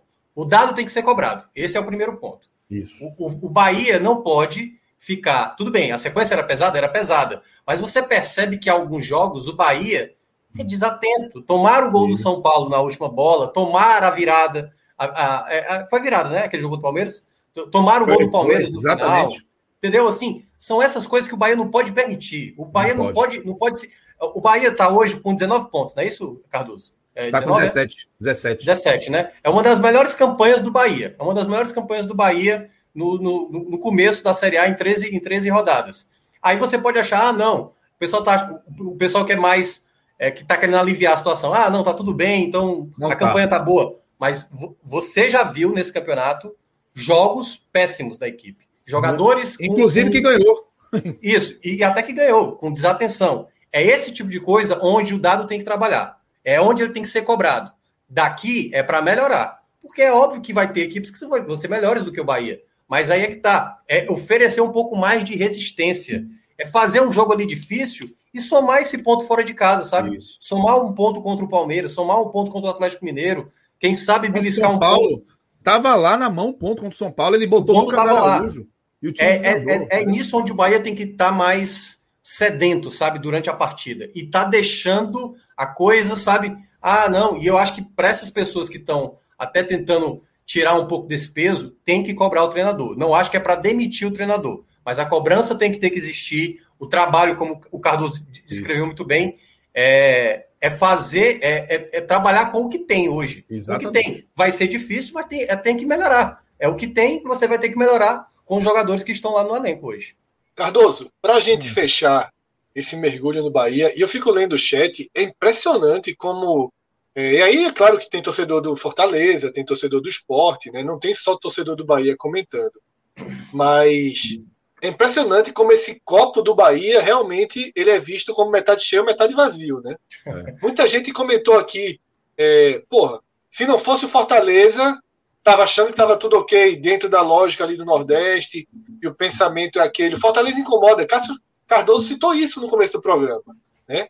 Que o que está acontecendo com o Voivoda e com o Fortaleza é especial e não pode ser um parâmetro, um regulador e muito menos uma, uma bomba de injetar pressão no Ceará, no Bahia e no esporte. No Ceará é quase inevitável que seja. Quase inevitável que seja. Porque é lado a lado. No Bahia está sendo, pela frustração do Bahia, de ser o principal clube da região, a queda do esporte financeira, técnica de resultados, deixou o Bahia absoluto nessa lógica de principal clube da região, inclusive financeiramente, e a chave parece ter virado até financeiramente. O Bahia hoje não consegue disputar um jogador né? Tem dificuldade de estar um jogador com Ceará, com Fortaleza. O presidente da entrevista falando de dívidas mostra que a situação não é confortável. Tem dívidas incomparáveis com as dos clubes cearenses, né? que, é, que eles sim são uma exceção no, no futebol regional. Mas essa pressão parece estar chegando também no Fortaleza. Essa pressão do Fortaleza, via Fortaleza, chegando também no Bahia. Tá. E, e dando uma certa dificuldade para balancear. É, eu não sei o quanto seria frustrante e o quanto deveria ser racional o Bahia fazer uma campanha para décimo primeiro, para décimo, para décimo segundo. Um ano de dificuldade ainda. Mas, mas, mas tem só um detalhe, Fred, só um detalhe. Tem essa questão Fortaleza, que alguns apontam, mas tem um outro ponto. Quando você olha a, a, a tabela, até para trazer aqui tempo real enquanto a gente está gravando, quem está atrás, e aí vale tanto para o Ceará, né, que a gente vai gravar mais tarde, é Fluminense, Santos, Corinthians, Inter, São Paulo e Grêmio. Olha, a, olha esse, essas equipes de muito mais Há uma sensação que você será ultrapassado. É, e que, e que é. está atrás. O que o torcedor também fica incomodado é tipo assim: essas equipes estão, estão jogando um futebol ruim. E, e no caso o Bahia, poderia estar fazendo um pouco mais de competitividade para somar um ponto, um ponto, a mais, sabe? Tá mais próximo desse G6. O campeonato esse ano tem muito time patinando. Olha a oportunidade que está sendo aberta para você. E você o próprio Palmeiras. Eu acho que junta pegou, um pouco uma coisa com a outra. O próprio Palmeiras, quando o Bahia pegou, o Palmeiras estava pressionado. Existe Isso, uma pressão muito forte no Abel Ferreira. O Inter tinha trocado de técnico, tinha perdido para o Vitória na Copa do Brasil, veio destroçado emocionalmente aqui para Salvador. O próprio São Paulo, cara. São Paulo pressionado, São Paulo, né? preocupado com Libertadores, e aí vai para o jogo. No, Teve chance de vencer, sair na frente do placar. Exatamente. Então o torcedor fica muito frustrado, porque não tem. É, é, é, eu repito, eu não estou deslegitimando a frustração do torcedor, não, na boa. Eu acho que tem que se cobrar que o Bahia seja melhor, sim.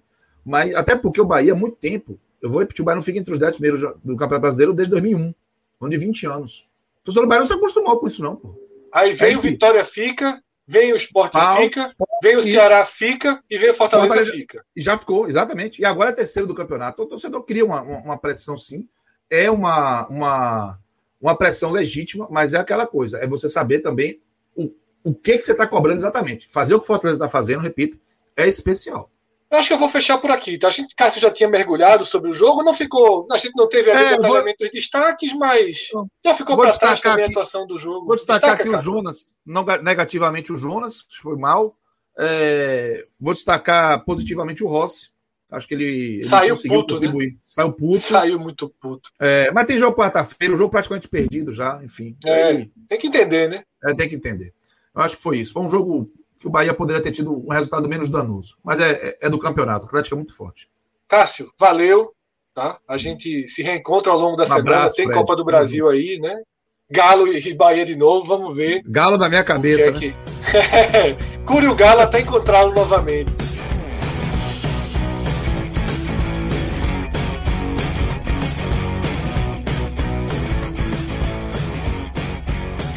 Fala galera, estamos começando aqui mais um, uma gravação de um, uma das nossas lives aí para transformar em podcast. É, vamos analisar aqui o empate entre Esporte e Ceará, 0 a 0 na Ilha do Retiro. Eu estou com o Thiago Minhoca, Fred Figueiredo e Cássio Zirpa, de Danilo Melo aí nos trabalhos técnicos, na direção da nossa live. É, antes de a gente começar a falar de bola rolando, do que aconteceu na Ilha do Retiro numa noite de domingo bem chuvosa, principalmente na reta final do jogo, muita chuva mesmo. É, Fred, vamos abrir aqui a nossa conta, né? No Beto Nacional. Foi um final de semana aí proveitoso. Poderia ter sido mais, né? Porque. Poderia, poderia. E ainda mais um empatezinho desse, com poucos gols, no caso nenhum. Era uma pedra cantada, você sabia. Só, duas sabia. pedras cantadas. Duas pedras cantadas não foram aproveitadas, tá? Uma, a derrota do Santa Cruz para o Botafogo da Paraíba. Mas foi um, um grande acordo, né? Não, não foi um grande acordo. A gente tem um grande acordo de não fazer apostas públicas, pelo menos ao vivo, envolvendo.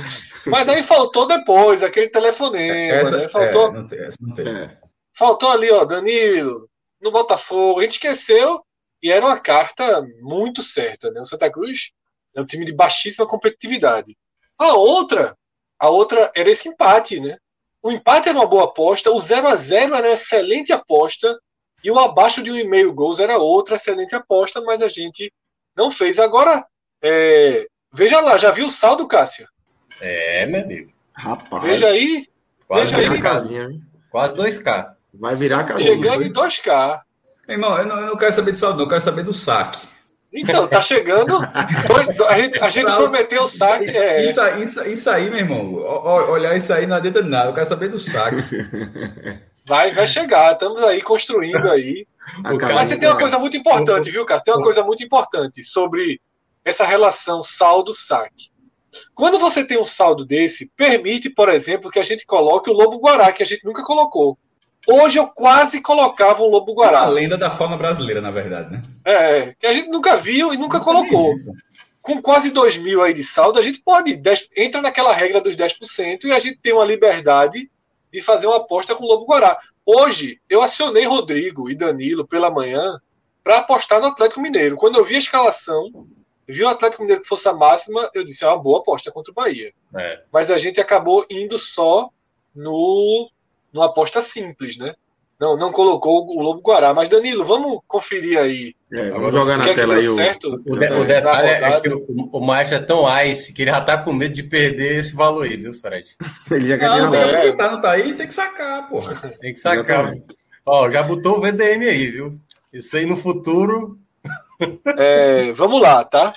É, a gente, tá duas apostas no Atlético Mineiro, né? Que a gente fez as duas aí. E foi porque teve uma comunicação errada, né? Era para ser 100 e não entendeu e fez 2 de 50. A gente teve também uma dupla, desce um pouquinho, Danilo, muito bem sucedida aí, com a Argentina e Alemanha. Detalhe, a gente Celso agiu corretamente aqui. O Brasil pagava pouco e Celso fez. É melhor tirar o Brasil porque não vale a pena correr o risco. E o Brasil teria. É, o homem foi perfeito, é, viu? Preciso. Teria quebrado a nossa, a nossa. Esse sim, eu não me lembro qual foi. Ah, foi o do Fortaleza, né? Qual foi? É, foi marcam? Acho, acho que era ambos marcam. Não? Não. O que? O que, Minhoca? Atle, Atlético Paranaense, eu tô vendo ali, o Atlético Paranaense fui eu, viu? Exatamente, eu acho Atlético que Paranaense. Marca o sim, o sim, acho que era ambos marcam, que o João até falou. Isso, Fortaleza e, e, e, e Red Bull. Então a gente. É, o Atlético foi, é, E a, o, o, Atlético a gente acertou e o Curitiba a gente Curitiba perdeu. Tá? Não era pouquinho também. também. É, também acertamos, Dani, se descer mais um pouquinho, acho que a gente também acertou o Botafogo contra o. Aí, Botafogo, cinquentinha. A gente, é, até protegeu, a gente até protegeu o Botafogo com empate. É. E errou então, né? Missão boa, missão cumprida, né, Mioca? Foi ótimo. Podia Sim, ser melhor, né? Mas foi é, ótimo. A gente, no final do programa, se tiver tempo, a gente faz aí um, alguma coisa aí para terça-feira, mas isso aqui é só para cantar vitória, né? então vamos embora. Vamos e aí, Lucas, lembrando, tá? Deixa eu só lembrar que agora quem entra com o nosso código mudou a promoção, tá? Se você colocar 50 reais, ganha mais 50. Se Bom, colocar 100 reais, ganha mais 100. Se colocar 200, ganha mais 200. Se colocar mil, ganha 200. Se colocar 500, o máximo ganha 200, é 200. Tá? É, o teto aí para essa dobra é o teto dos 200, 200 reais, tá? Então, se você colocar 20, ganha 40, 10 ganha 20, assim proporcionalmente, chegando no teto de 200, tá? Para entrar, quem não tem login ainda no Beto Nacional, o login, entra lá com o código podcast45. Só lembrando que o código é na hora do cadastro, porque eh, às vezes tá. é, é, não é na hora da aposta, né? Tem, na hora do cadastro tem que já fazer, já colocar o código lá. Porque se não fizer, aí acaba. Exatamente, é, exatamente. Mas na hora que você for fazer o cadastro, coloca lá o código podcast 45, né? É... Danilo, Paulo Miranda está perguntando aqui no chat o valor mínimo.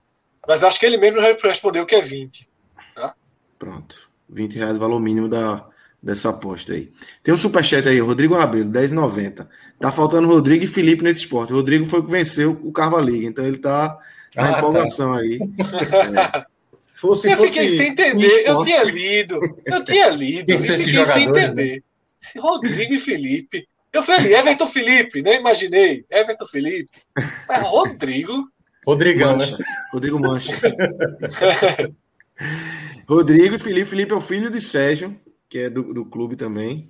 É Isso. É do Náutico, Rodrigo é torcedor do esporte e. Jogaram Felipe, muito. Felipe, eu imagino que seja torcedor do Náutico também, né? Sérgio é. Se não for, meu amigo, não, não, não entra em casa ali, não. Filho de Sérgio? Exatamente. Meu amigo. Mas jogaram de demais, né, Cavalinho? Jogaram demais mesmo. Desde a, jogaram, da fase a pressão de grupos, na final foi. Pô, a turma tava estádio contra. contra estádio, a vitória foi no silêncio ali, ó. Foi. Foi foda. Foi Agora, foda. detalhe, detalhe, detalhe, detalhe, detalhe. Que sufoco levaram na final. Meu amigo. Gol no minuto. Sufoco. Gol no último minuto, né? 80 Levaram sufoco. A bola não entrava de jeito nenhum. Eles estavam jogando com o PSG, né? A outra dupla com o Liverpool. Foi muito gol perdido pela outra dupla. E no final a turma ganhou. Bom jogão. Tá? É... A gente mais tarde aqui na live dá uma mostra um pouco do. Danilo, prepara o vídeo aí que mais pra frente a gente mostra um, um pouquinho né? Né, do que foi essa, essa final do Cava League. Foi um evento muito, muito legal a gente assiste daqui a pouquinho. Vamos embora. Então vamos começar aqui a falar desse esporte Ceará. É, vamos começar com é, um pouquinho do tema que vocês finalizaram a live inicial, né? A live do, do início da noite. Vocês estavam falando antes do jogo contra o Ceará, antes do jogo do Ceará. É, a análise era muito em cima do Bahia, mas o Ceará foi citar também da pressão que o momento, o ótimo, espetacular momento do Fortaleza, em, e é espetacular em pontuação, em atuação, é, o Fortaleza realmente vive um momento especial. É, a pressão que, que se coloca, é, sobretudo em, em, em, Ceará, em Bahia. Eu acho que no esporte não se coloca, eu acho que existe uma ruptura, nem a torcida do esporte sendo pressionada pela, pela, pelo momento do Fortaleza, eu acho porque é, entende-se que é um outro campeonato ali, uma outra, uma outra vibe de, de competição mas é, no Ceará existe, né, Fred? É, o Ceará está em sétimo, mas existe essa pressão e, e, é óbvio que é por conta do, do momento é, do Fortaleza, né? Puxando essa, esse sarrafo para cima. Né? Lucas, volta a fita, tá? E chega para o Ceará, para qualquer torcedor do Ceará e pergunta: 13 terceira rodada, você vai estar na sétima posição. Todo, primeiro, todos assinariam. Todos. Todos. Ninguém, nenhum torcedor do Ceará nenhum torcedor do Ceará dizia: não, eu prefiro arriscar. Qualquer um, qualquer ainda um. Posso acrescentar um ingrediente ainda? Vou dizer assim: Sim. volta a fita, você diz, na 13 terceira rodada você vai estar em sétima posição. E Vina não vai estar jogando bola. Você não vai ter Vina como era o Vina. Exatamente. Você, seu maior investimento é um reserva que, quando entra, não acrescenta Exatamente. muito. Tá? Qualquer um, qualquer um, do mais otimista ao mais pessimista, qualquer um aceitaria. Tá? 19 pontos, apenas duas derrotas no campeonato. Um time que fora de casa perdeu um jogo. Fora de casa o time sai e perdeu apenas um jogo. O time é sétimo. Sétimo colocado no Campeonato Brasileiro significa Libertadores. Não é uma vaga direta, mas vai chegar. Sétimo colocado significa brigar diretamente para disputar a Libertadores. E qual o objetivo maior do que esse? E qual o objetivo maior do que esse? com um trabalho de estabilidade, com um treinador seguro, com um time que oscila pouco. Aí você abre, né? A gente abre o, o, o nosso clube, né? Os nossos apoiadores, e tem grandes debates lá. E os torcedores do Fortaleza, eles despejam print, despejam print. E torcedores do Ceará no Instagram e no Twitter, revoltados, inconformados com o time. Inconformados. Vergonhoso, vexame, Tá? Fora Guto. Não vamos para canto nenhum com um técnico medíocre que só pensa em se defender, reclamando do jogo feio e essas coisas de sempre. Tá? É... Torno a dizer, fora Guto, quem estiver achando ruim é só não responder o comentário. partida de sangrar os olhos do torcedor. É assim que vocês querem incentivar a venda de uma camisa de 250 reais? Fácil perder sócio. Fácil perder sócio. O, o, time treina a semana toda e não consegue dar um chute. É um bombardeio. no gol. Inacreditável. São muitas e muitas e muitas mensagens é, em torno desse, desse tema, que é uma pressão, para mim, muito acima do tom sobre a campanha do Ceará e sobre o trabalho de Guto Ferreira. Eu acho que você tem que dizer, bate palma, é isso aí, tá tudo perfeito. Não, mas está muito, mas muito acima do tom. Repito, o time é sétimo colocado, o time fez 13 jogos, o time perdeu dois de 13 jogos na Série A. Não perde a nova. Eu quero saber, eu quero saber em que momento da história do Ceará foi melhor que isso. Que momento da história do Ceará o time tem um recorte de resultados, uma estabilidade de Série A melhor que essa. Parece a torcida do São Paulo reclamando. O clube, em toda a sua história, não tem um recorde de Série A em pontos corridos como esse. Uma campanha que você olha para a campanha e pensa assim: com ajustes, a gente talvez vá disputar pela primeira vez na nossa história a Libertadores. Mas não, a turma quer mudar treinador, a turma acha que o elenco é fortíssimo e que mudando o treinador tudo vai resolver. Para mim, o que está acontecendo é uma clara, clara, clara, clara passada de recibo do torcedor do Ceará pela convivência muito próxima. E a gente debateu isso na primeiro, no primeiro capítulo desse programa, que a gente falou o seguinte: não pode, Cássio Cardoso foi quem trouxe inicialmente essa visão. Ele falou: o Fortaleza é especial. Separa o Fortaleza. Fortaleza de 2021 é algo especial separa o Fortaleza. Ceará, Bahia e Esporte não podem se guiar pelo Fortaleza. Como o Lucas trouxe na apresentação, o Esporte não se guia pelo Fortaleza. O Esporte tá nem aí pro Fortaleza. O Esporte queria se guiar. Né? Fortaleza. Né? Não seguia, não, Fortaleza. Não, não, pode, mas queria, até queria é, se guiar, né? É, quando o Fortaleza jogar com Chapecoense, o, o Fortaleza tá naquela, naquela faixa do campeonato que o torcedor do Esporte tem que torcer a favor, né? porque é outra realidade. Com o Bahia, eu acho que tem que ter frieza. E a gente explicou os motivos do Bahia sentir, do torcedor do Bahia sentir. Né? O Bahia, com a, com a implosão financeira do esporte, o Bahia ficou numa condição, há dois anos, dois, três anos, de disparar do maior clube do Nordeste. Financeiramente pujante. E aí vem esse crescimento mais sustentável dos clubes cearenses, com resultados melhores ficando no G10, algo que o, que o Bahia não consegue, e o Fortaleza fazendo a campanha que o Bahia não consegue. Claro que existe uma frustração e o torcedor do Bahia sente o Fortaleza. Mas eu acho que tem que criar proteções para não sentir, entender dificuldades, entender momentos. No Ceará não existe como criar esse muro, porque os caras convivem todo dia. Os caras recebem no WhatsApp. Como eu falei, no nosso grupo, quem coloca os prints são torcedores de Fortaleza se deliciando com essa situação da torcida do Ceará, com inveja da pontuação, do desempenho e do estilo de jogo do Fortaleza. Mas você tem que ter muito cuidado, porque uma mudança de treinador no Ceará pode virar a chave negativamente, porque é muito bom pensar que vai virar positivamente, aí é arretado. Não, demite Guto, traz aí Juan, não sei, qualquer coisa, e vai dar certo, e vai ser igualzinho ao Fortaleza, e vai ser show, Fortaleza vai ser terceiro, a gente vai ser quinto, a gente vai jogar bonito, a gente vai para cima, Rick vai virar um craque, Kleber vai fazer todos os gols, Vina vai voltar a jogar bola, lateral direito vai ser fabricado. Eu acho que tem que ter muita, muita, muita tranquilidade, que eu sei que é impossível ter. É fácil falar, difícil é ir na prática. Mas Série A é Série A. Tá? Série A você tem que olhar para o seu próprio umbigo, para os seus próprios objetivos, para o seu próprio desempenho. Esquece o Fortaleza. O Fortaleza, a única relação que o Fortaleza tem com o Ceará é geográfica. Fortaleza não interfere na campanha do Ceará. Não interfere. Está deixando até de ser um adversário direto. Está deixando até de ser um adversário direto. São já oito pontos separando. Dá para buscar, tem clássico, vai que vence. Mas não é para ser o parâmetro. O Fortaleza não é para ser o regulador do Ceará. E para mim está sendo. Para mim, todo esse, todo esse movimento, todo esse movimento de queixa, todo esse movimento de falta de paciência, ele está muito mais ligado ao Fortaleza estar bem do que ao próprio universo do Ceará. Se o Fortaleza tem a campanha do esporte, se Voivoda chega e sucumbe, o Ceará fosse o primeiro clube do Nordeste com os mesmos jogos, jogando o mesmo futebol, ia estar tá todo mundo elogiando, estrategista, Guto, com calma, indo devagar, sem correr risco, é isso mesmo, é pontuando toda a rodada, é sem perder fora, uma hora a Vina vai melhorar, uma hora vai chegar um jogador melhor, Eric vai resolver. Mas esse discurso é uma minoria. A maioria se deixou levar. Entendo que se deixem levar, eu só não acho que eu tenho que bater palma. Eu acho que o Ceará joga mal, cria pouco, mas é seguro, é estável. E quando você é seguro e estável, você tem um horizonte mais fácil de moldar. Você tem um horizonte mais fácil de controlar. E esse comentário vai valer daqui a pouco quando a gente falar do esporte também.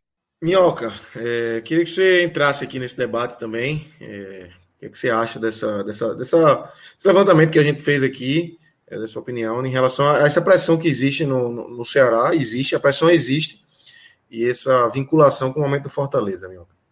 É, é um assunto que está cada vez mais recorrente, né? A gente abordar o Ceará nesse prisma do copo, né? Da figura do copo na metade, né?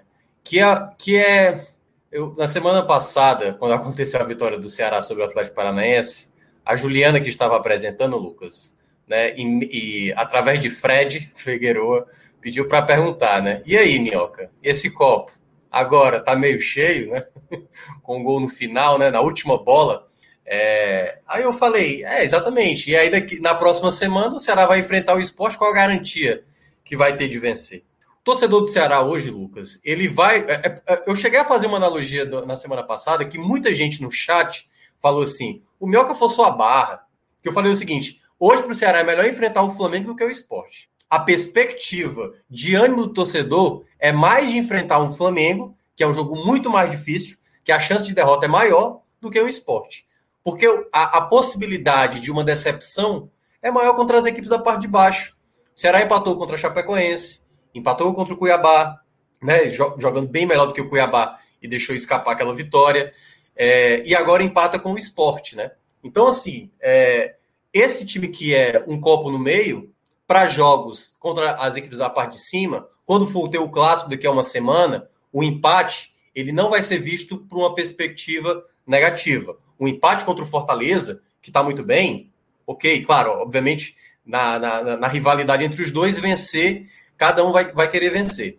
Mas o empate não vai ser é, mal visto pelo torcedor do Ceará contra o Fortaleza. Embora na temporada ainda não venceu o Fortaleza, isso é um incômodo para o torcedor. E o outro ponto é, quando você vai enfrentar as equipes da parte de baixo, o Ceará não tem perspectiva nem de vencer mesmo, entendeu? Assim, a gente viu com o Cuiabá. E perceba, naquele jogo contra o Cuiabá, o Guto até saiu um pouco da lógica dele de sacar um volante, sacou no caso o Marlon, para colocar o Vina de volante, porque ele tinha um jogador a mais. Muito, eu vi gente relatando, até nesse jogo contra o esporte, que poderia ter tido um jogador, sabe? Tipo, sacar, já que vai sacar o Nares, coloca, bota Jorginho com Vina, transforma um para volante, fica os dois revezando. Poderia ter essa possibilidade, mas aí é esperar demais do Guto, né? jogo fora de casa, 11 contra 11, ele não vai sair do padrão dele. Então, assim, o Ceará vai nessa, nessa tônica, chegou a um recorde, né? A, ao recorde dele nos pontos corridos, nove jogos sem perder, igualou a, dos, a do Bahia de 2019. O Bahia também tinha, mas o Bahia foi quatro vitórias e cinco empates. O Ceará, três vitórias e, no caso, seis empates. E só perde, né? Assim, da, das campanhas do Nordeste nos pontos corridos para do esporte de 2015. O esporte de 2015 teve 11 jogos sem perder, né? Que foi aqueles 11 primeiros. Cinco vitórias, né, Cássio? E seis empates, né? E tem um 6-5-0, mas com um detalhe: aquela sequência invicta foi de 18 jogos, porque o esporte ficou os últimos sete de 2014. O esporte ah, sim, ah, é. somando, isso, é, acumulado. Assim, dentro do campeonato, ok, mas considerando, como a gente fala, que quando fala aquela sim. sequência de 35 jogos do Santa Cruz dos anos 70, por exemplo, correto, são correto. 27 de 77 e. Não, 8 de 77 e 27 de 78, vocês juntos. Uhum. Mas só para dentro do Campeonato Esporte ficou 11, mas tinha ficado das últimas 7. E, considera, e, e, considerando que vai ter o clássico na próxima rodada, por nove jogos, mas assim, uma marca dessa, falando especificamente sobre a marca de nove rodadas, é, é quase um, um, quarto do campeonato, pô. Sem, sem perder um. Você passa 25% do campeonato. Dificílimo, como é, como é o da primeira divisão, sem uma derrota é assim, a quantidade de empates, ok, são é, três vitórias, seis empates. Tem alguns, e algumas das vitórias foram no último lance, então assim, tem toda uma pressão que poderia ter sido, o número de empates poderia ter, até ter sido maior.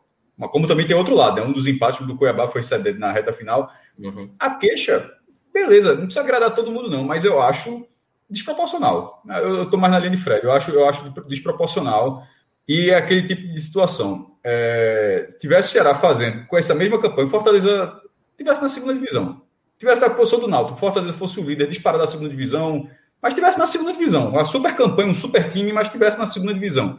E o Ceará tivesse fazendo tudo o que está fazendo, sem nenhuma mudança, absolutamente o que é hoje o Fortaleza fosse o Náutico, certo?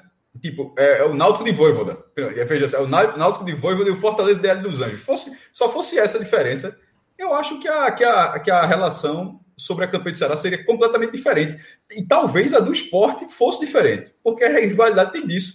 E talvez o Náutico, se fosse, se fosse o Náutico com, essa campanha de Fortaleza, o torcedor do esporte estaria muito mais indignado do que já está.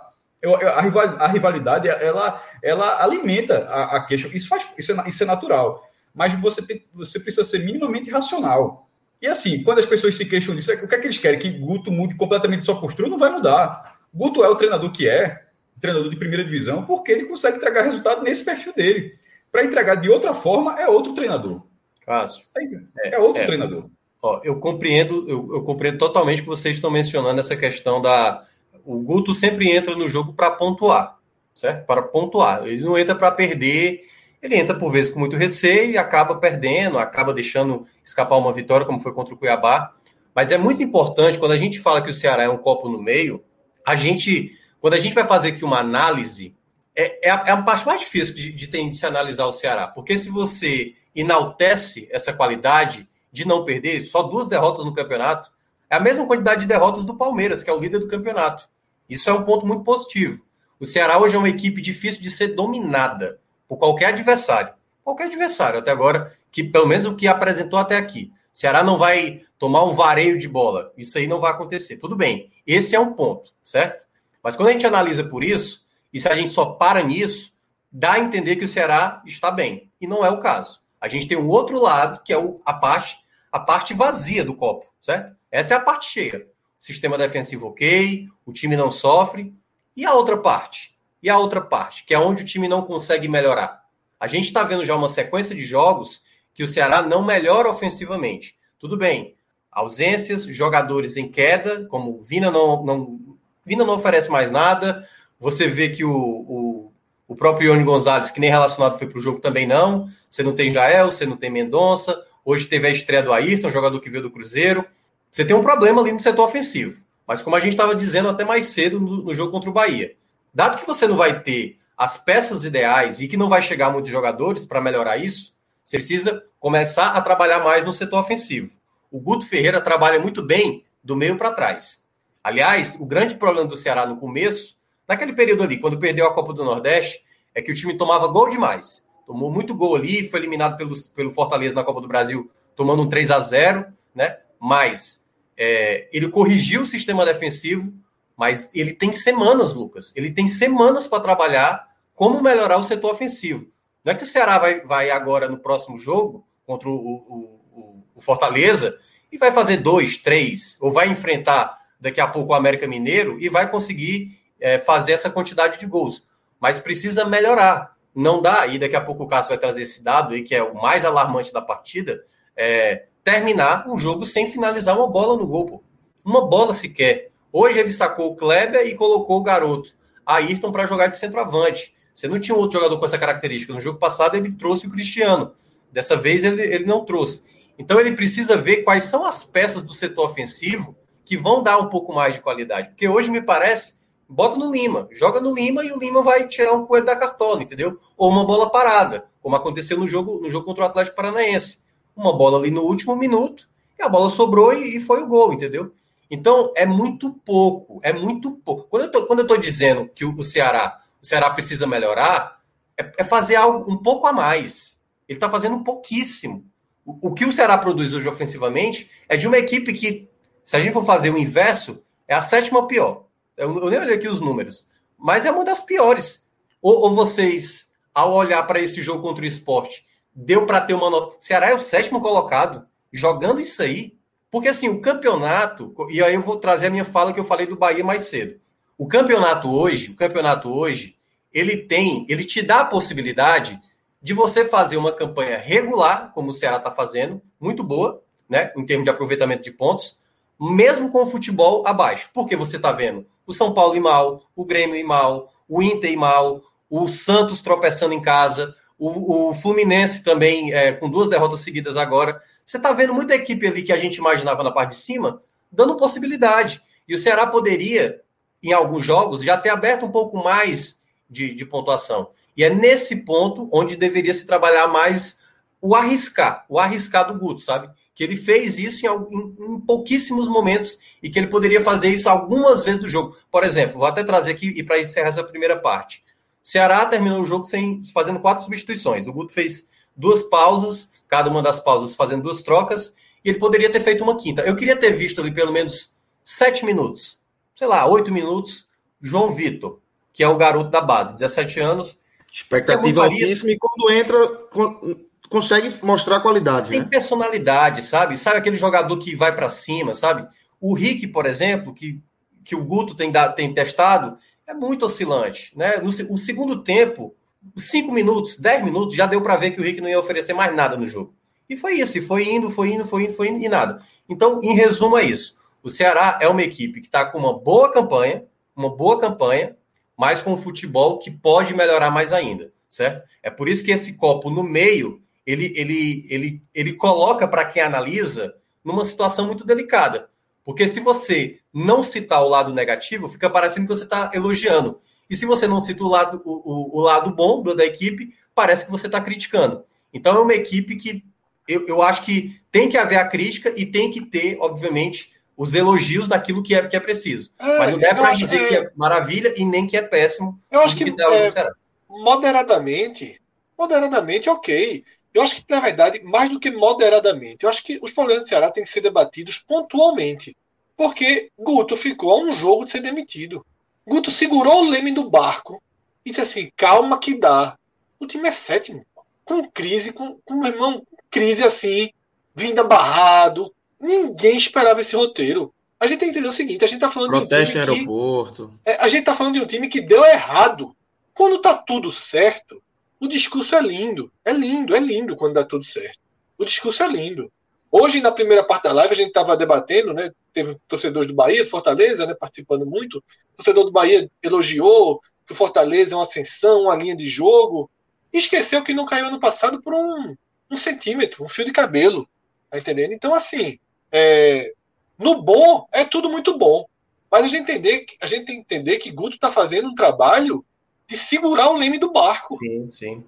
Então, por isso que eu acho que assim, não é que eu estou dizendo que isso aqui tá bom, que eu acho que o Ceará vai ser sétimo, porque não joga futebol para ser sétimo, obviamente, mas abaixo dele ninguém joga, então vai ficando por ali.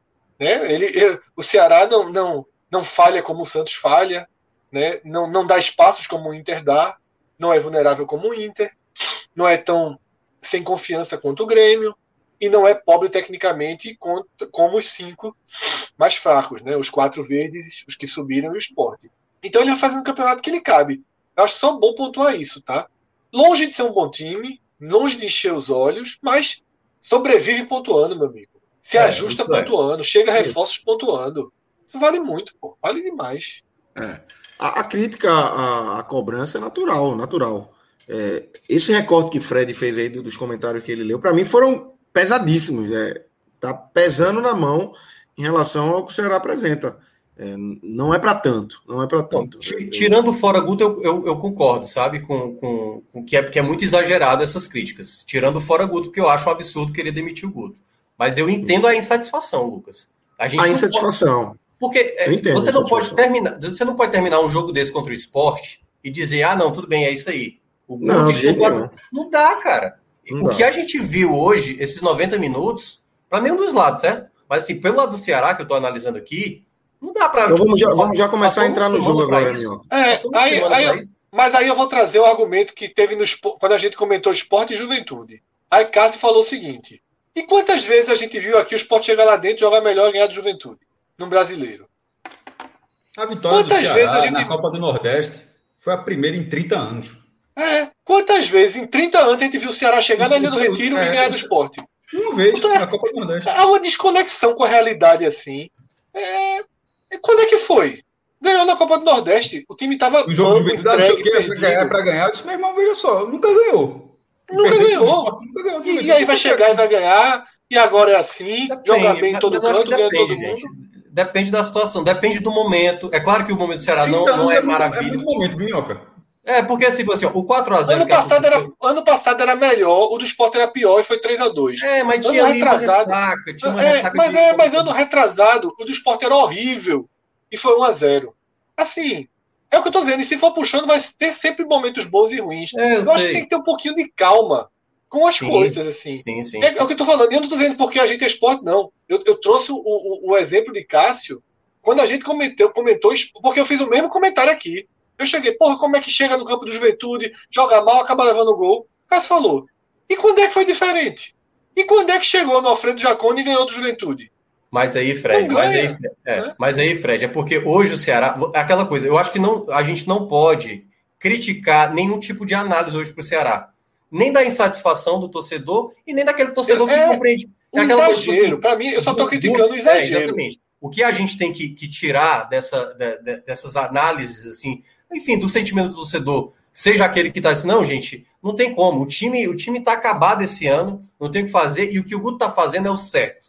Tem torcedor que vai discordar. E o torcedor que está insatisfeito, que quer fora Guto, tipo, vai ter esses dois. O Ceará está numa situação que é isso. Que ele vai ter a crítica e ele vai ter o elogio. Entendeu? A proporção hoje é mais negativa. Porque, como foi bem falado, o Fortaleza está conseguindo fazer uma campanha muito boa.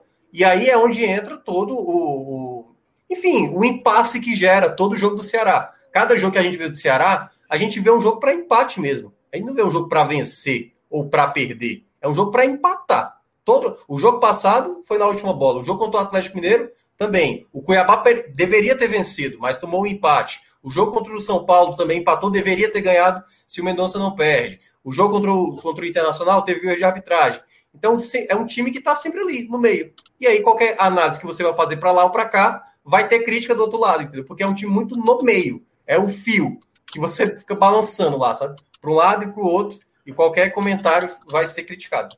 Velho, aí, galera, é, é um, um, time que saiu do trilho, um time que saiu, porque o Ceará estava muito bem, era o time do momento, mas um time que saiu do trilho, perdendo a Copa do Nordeste como perdeu, como perdeu, depois de perder pela terceira vez para o rival para o campeonato estadual, a forma como foi eliminado na Copa Sul-Americana, na última rodada, o normal é um time desse sair completamente do trilho. Esse time hoje sendo o sétimo colocado na primeira divisão, nove rodadas sem ganhar, eu, meu irmão, eu, eu, quando, quando, quando eu vejo crise, isso não acontece não comigo. Nesse momento não, aqui, era, é, crise, não, quando, isso, quando isso tudo que, que eu falei agora acontece, o time é zona de rebaixamento. Não é sétimo lugar, não. É, mas é, é aquela é coisa, é insatisfação. Acho que a palavra não é crise, é insatisfação. O torcedor não está satisfeito de ver o time jogar, entendeu? É isso, galera. Vamos começar a se debruçar aqui nos, nos 90 minutos no jogo. É, Cássio, eu queria começar com você. Como é que você viu esses 90 minutos? É um jogo em que Maílson e Richard, zero defesa, né? Podia nem ter ido. Alguns né? chutes, alguns chutes para fora, até com, com certo perigo. Teve um de Lima que passou perto, um de Marcão que passou perto. Mas assim, na barra, nenhum dos dois fez nenhuma defesa. É um jogo. 7,44 por 2,32. Poxa, é grande, velho. É. Assim, é. Pra... é grande para a turma não acertar nenhuma vez. É... está falando aqui, trazendo esse dado aqui para a gravação. O Sofá Score, que que todo, muita gente aí acompanha as estatísticas, e eles eu até coloquei isso no post porque achei muito relevante, é, abri até por isso, que foi o primeiro jogo desta edição, e esse jogo foi o jogo número 125, eu achava que era 124, mas até melhor que me corrigiu, porque teve um jogo adiado durante a semana, Atlético Goianiense e Cuiabá, aliás, Cuiabá, Atlético Goianiense, né? Então, em 125 jogos, esse foi o primeiro onde ninguém, nenhum dos dois times acertou a barra, pô. Isso é muito grave assim. Não e é a barra teve... considere a trave também, que nem a trave é, conseguiu. A, a, não, não, ninguém acertou a barra. Ou nem que fosse o chute mais fraco, assim, é, alguma intensidade. Foram 26 finalizações. Não é que o jogo não teve finalizações, o jogo teve 26 finalizações, 14 a 12 para o Ceará. Mas as 26 finalizações ou foram travadas pela defesa, e a gente vai falar as duas defesas que são tanto no Ceará quanto no esporte, são setores melhores do que os, os respectivos ataques. Então, assim, se, eu tenho até falado de um, de um, outro jogo, que foi contra o América Mineiro, que eu disse, ó, se você pegar os quatro setores, o ataque e a defesa do América, e o ataque e a defesa do esporte, desse quadrante aí, qual é o, o quem é o melhor? Era a defesa do esporte. Então, por isso que o esporte estava segurando o empate e no final arrumou um gol. Nesse caso, é, havia até um empate, porque Ceará e Sport, mesmo Sport lá embaixo, os dois têm duas das melhores defesas da competição, ambos com menos de um gol por jogo. A média de gol sofrido do Sport é 0,84 e a do Ceará 0,92. O Ceará sofreu 12 em 13 e o Sport 11 em 13. Então, assim, se as defesas estão bem, o ataque do Sport é quase nulo e, e o ataque do Ceará está em baixa, porque assim, tem até um potencial, mas está em baixa, era natural que fosse assim, mas não dessa forma. De todos os chutes serem travados e os que não foram travados foram para fora. Teve, você até falou de Lima, teve um chute de Rick no primeiro tempo também. É, o Rick teve dois chutes no primeiro tempo. Um com mérito dele, ele vai pela direita ali, ele dribla e tal, e no final ele bate a bola, vai na rede pelo lado de fora de, de Maílson. E outro que é demérito, porque ele estava na pequena área e ele não acertou a barra. Por isso eu falei. O último lance ele, do primeiro tempo foi. O último lance do primeiro tempo. Boa bola de Sobral, né? Consciente, ele dando, deu certinho para ele. Exatamente. Aí, do, do esporte, uma, uma cabeçada de Mikael, numa raríssima jogada que, que Rainer, assim, no primeiro tempo, conseguiu produzir. Ele não dava Sem tanto perigo, né, né, Cássio? Não passou tão perto. Não, não, veja só. Teve um lance foi perigoso. A cabeçada foi errada. Eu achei que, é isso que, é isso que eu estou tentando falar. Isso. Aquela cabeçada eu achei erro de Mikael. Aquele lance era perigosíssimo. Um cruzamento, um, foi um cruzamento raríssimo de Rainer. É, Bom foi muito mais erro de Mikael. O lance, se o lance não levou perigo, ali foi por causa do centroavante. Que, que falhou. Não foi. Ele, tinha, ele, ele, subiu bem, se antecipou, mas cabeceou errado. E, no, e na reta final, já do segundo tempo, 43, 44 segundo tempo, um chute fora da área de Marcão, a bola passou ali perto do, do travessão. Então, assim, foram pouquíssimas chances, assim, acho que os dois times excessivamente buscaram, não foi, não foi, é, eles não se contentaram com 0 a 0 não, tá? Porque assim, teve um de Lima também, teve um chute de Lima também, não, não vou lembrar o tempo agora, que a bola bate naquela plaquinha do lado do gol. De fora da área, uma chapa, é, uma, quem, é, é, um toque de Vinícius. Vinícius recebe, toca aqui e, é. e, foi, e foi um lance perigosinho também. Mas para fora, é isso que eu para fora. É, mas o, um jogo com 26 finalizações mostra que houve um volume. Os dois times tentaram, mas eu acho que nessa noite faltou muito, faltou qualidade. Faltou é, aproximação, faltou velocidade. Achei em boa parte do jogo, achei muito lento o jogo. Assim, a, se então, isso passava a imagem que estava se contentando com o resultado, embora não fosse, era simplesmente uma forma muito mais lenta de buscar, de buscar o gol. É, esse aquele falar 0 a 0 é nota, não chega a ser nota, não. Mesmo ninguém ter acertado a barra, porque não foi um jogo onde os dois times ficaram, pegou a bola e se retraía. Não, os dois times pegavam a bola e tentavam levar a bola ao ataque. Isso aconteceu. Isso aconteceu, mas faltou qualidade. E no final das contas acabou sendo satisfatório, na medida do possível. É, Para o Ceará, foi mais um ponto fora de casa. E Guto, é, é óbvio que podia ser, podia ser com a Chapecoense mesmo. Podia ser qualquer time que a Chapecoense lanterna, qualquer time. Qualquer, eu dizer, qualquer ponto fora de casa você valoriza. O único que, que não valoriza é se você tiver na última rodada e um ponto rebaixar você. Você precisa de três. Aí você não vai valorizar, tá, tá morto. Mas assim, a, no decorrer do campeonato, qualquer ponto fora de casa é bom. E para Guto, é óbvio que o Guto está satisfeito. No caso do esporte, é, sendo Fire, a ponta de lado, sendo Fire, Sport trocou com o América Mineiro. Sport trocou o empate com o América e, e ganhou do Ceará, porque assim, nesses dois jogos, é, é, eu vejo o Bahia Números gosta de fazer isso, até porque o Bahia começou isso, né? De você separar recorte da tabela. Você bota pequenos blocos para falar, você, desses 15, dos próximos 15 pontos, aí você analisa a dificuldade desses próximos 15 pontos. Não são, desses 15 dá para buscar 12, aí dos próximos 15 dá para buscar 10, aí você sempre vai vendo essas metas.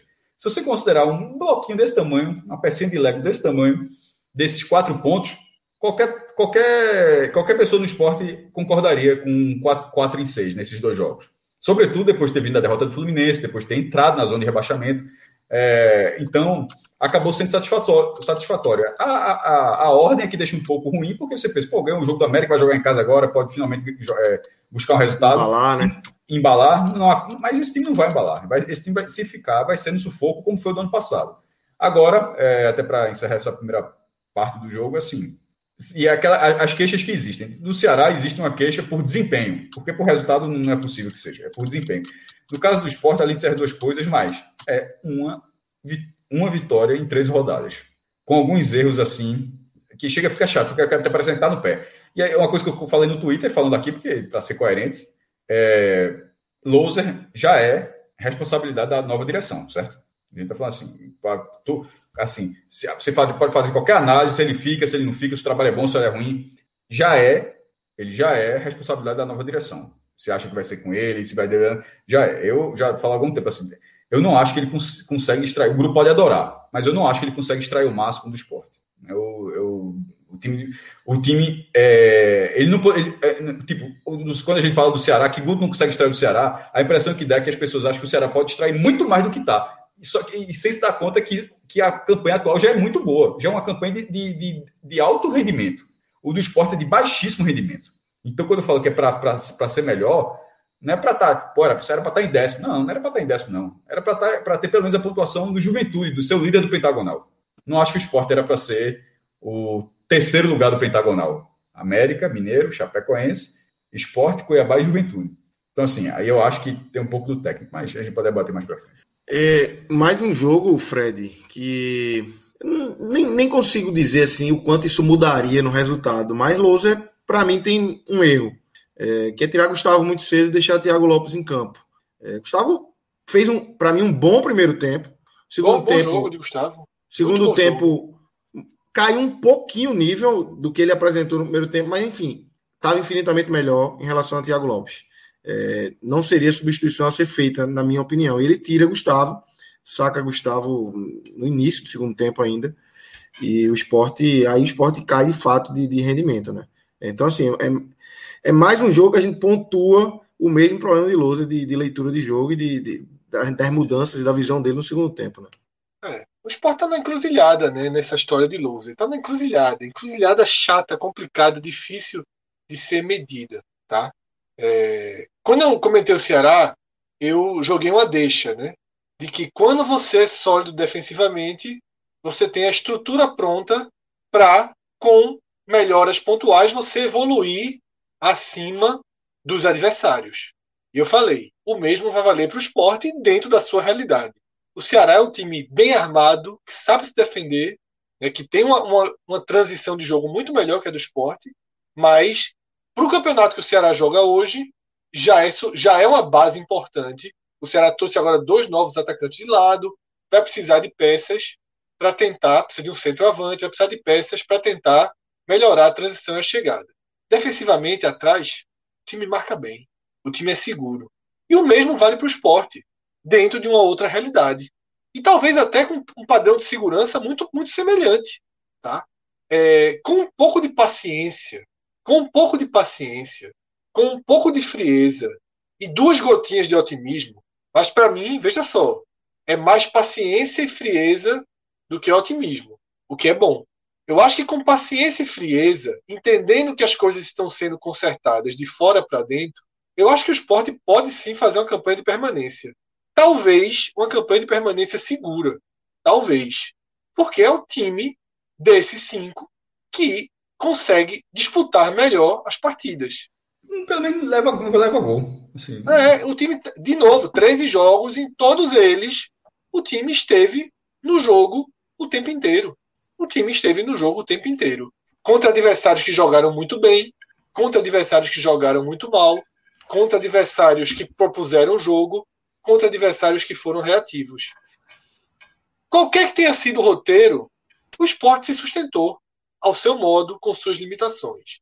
Agora, incomoda profundamente a completa falta de organização no último terço do campo.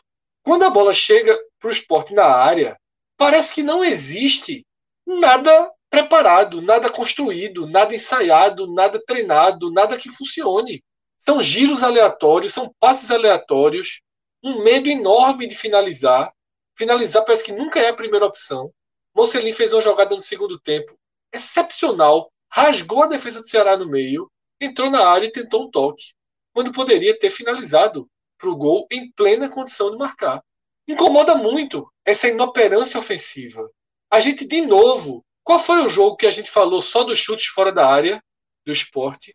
Não foi, não foi o, o jogo Teve. anterior, não, com a América. foi do América, foi, foi do América, foi do América. América. Pode, pode ter outro, foi do América Mineiro. É, foi do América, foi do América. E eu falei o seguinte: o que me incomoda não é chutar de fora da área. O que me incomoda é entrar na área, parar e dar voltando pro lateral, pro lateral voltar pro meio para tentar um chute. A, a, inoperância ofensiva é muito grande. Uma, a melhor chance do esporte no jogo, acho que é o chute de Marcão, né? Chute aberto ali. É. da meia-lua.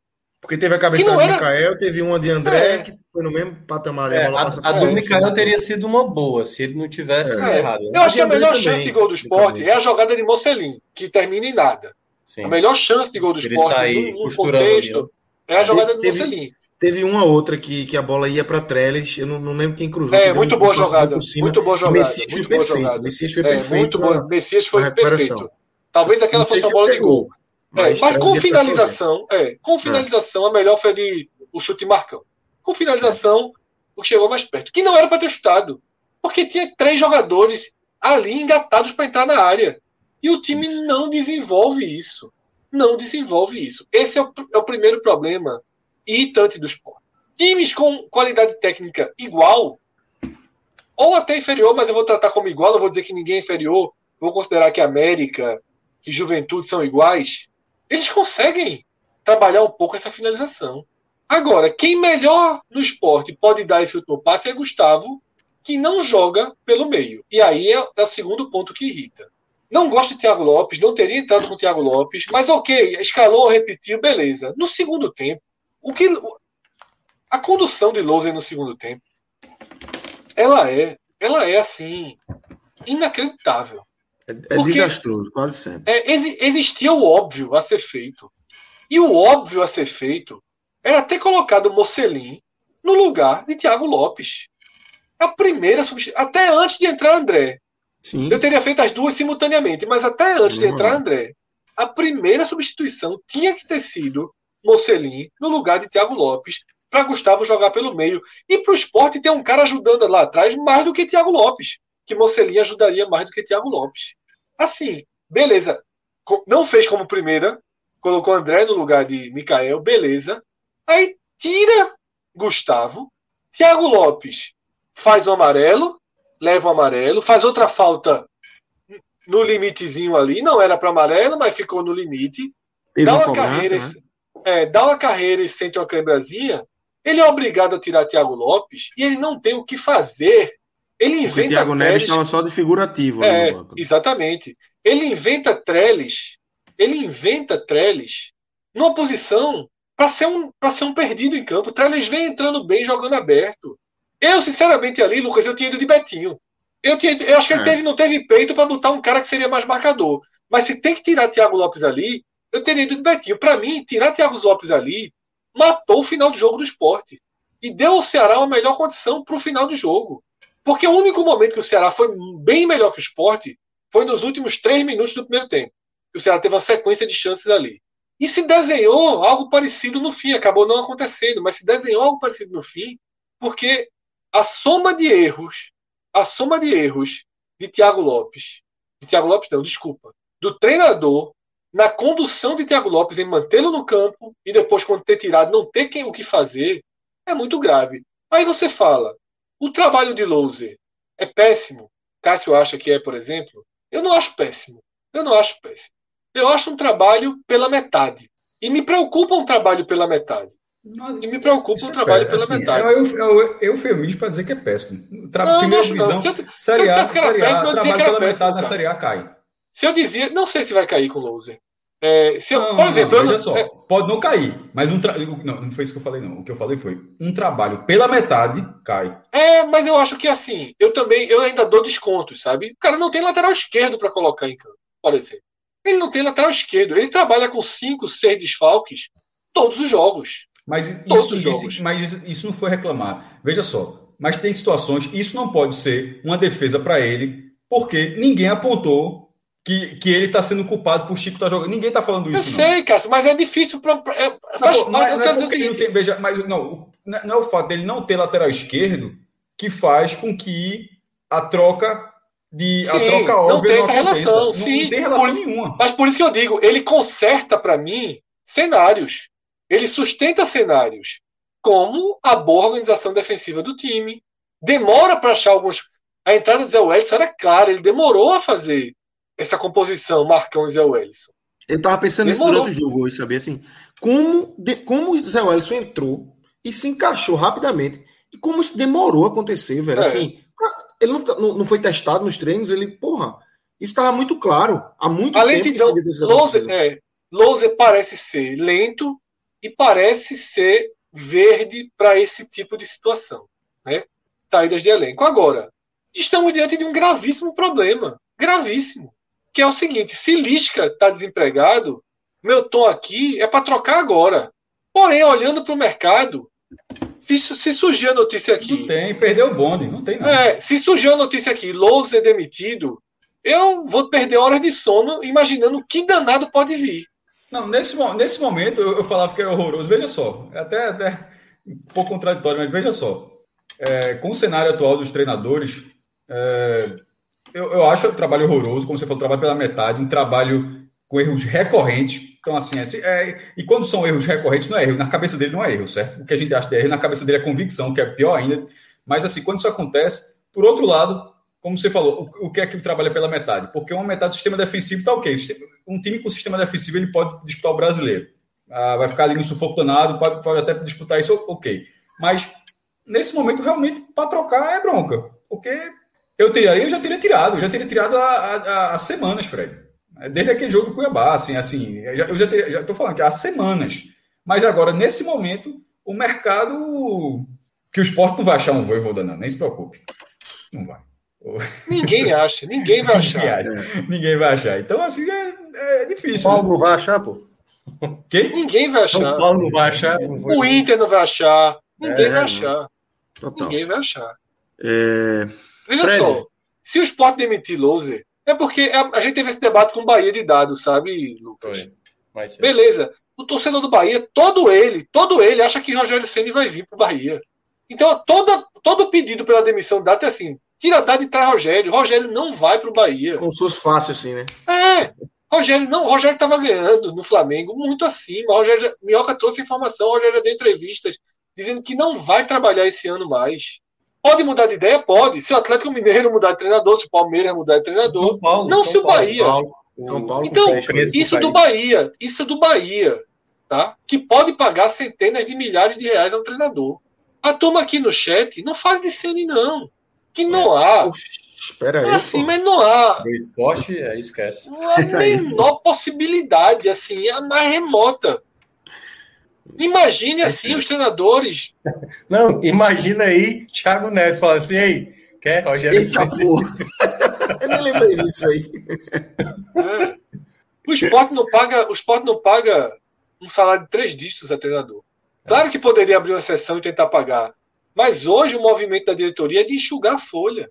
O esporte perdeu cinco, seis opções essa semana. Patrick faz. Patrick, que é um problema, faz falta. E num jogo como esse de hoje, que você tem uma marcação forte ali atrás, né? com três zagueiros, com, Magrão, com, com Marcão compondo, você podia ter um Patrick na direita, ao invés de, de Rainer. Ali para frente, cruzando melhor, chegando melhor na área. Patrick é mais inteligente. Né? Patrick é mais decisivo. Mas não tem. Tá? Então, assim, o Sport está numa situação muito difícil nessa relação com o Loser. Repito o que eu falei quando ganhou do América. No bom e no ruim o melhor é torcer para dar certo.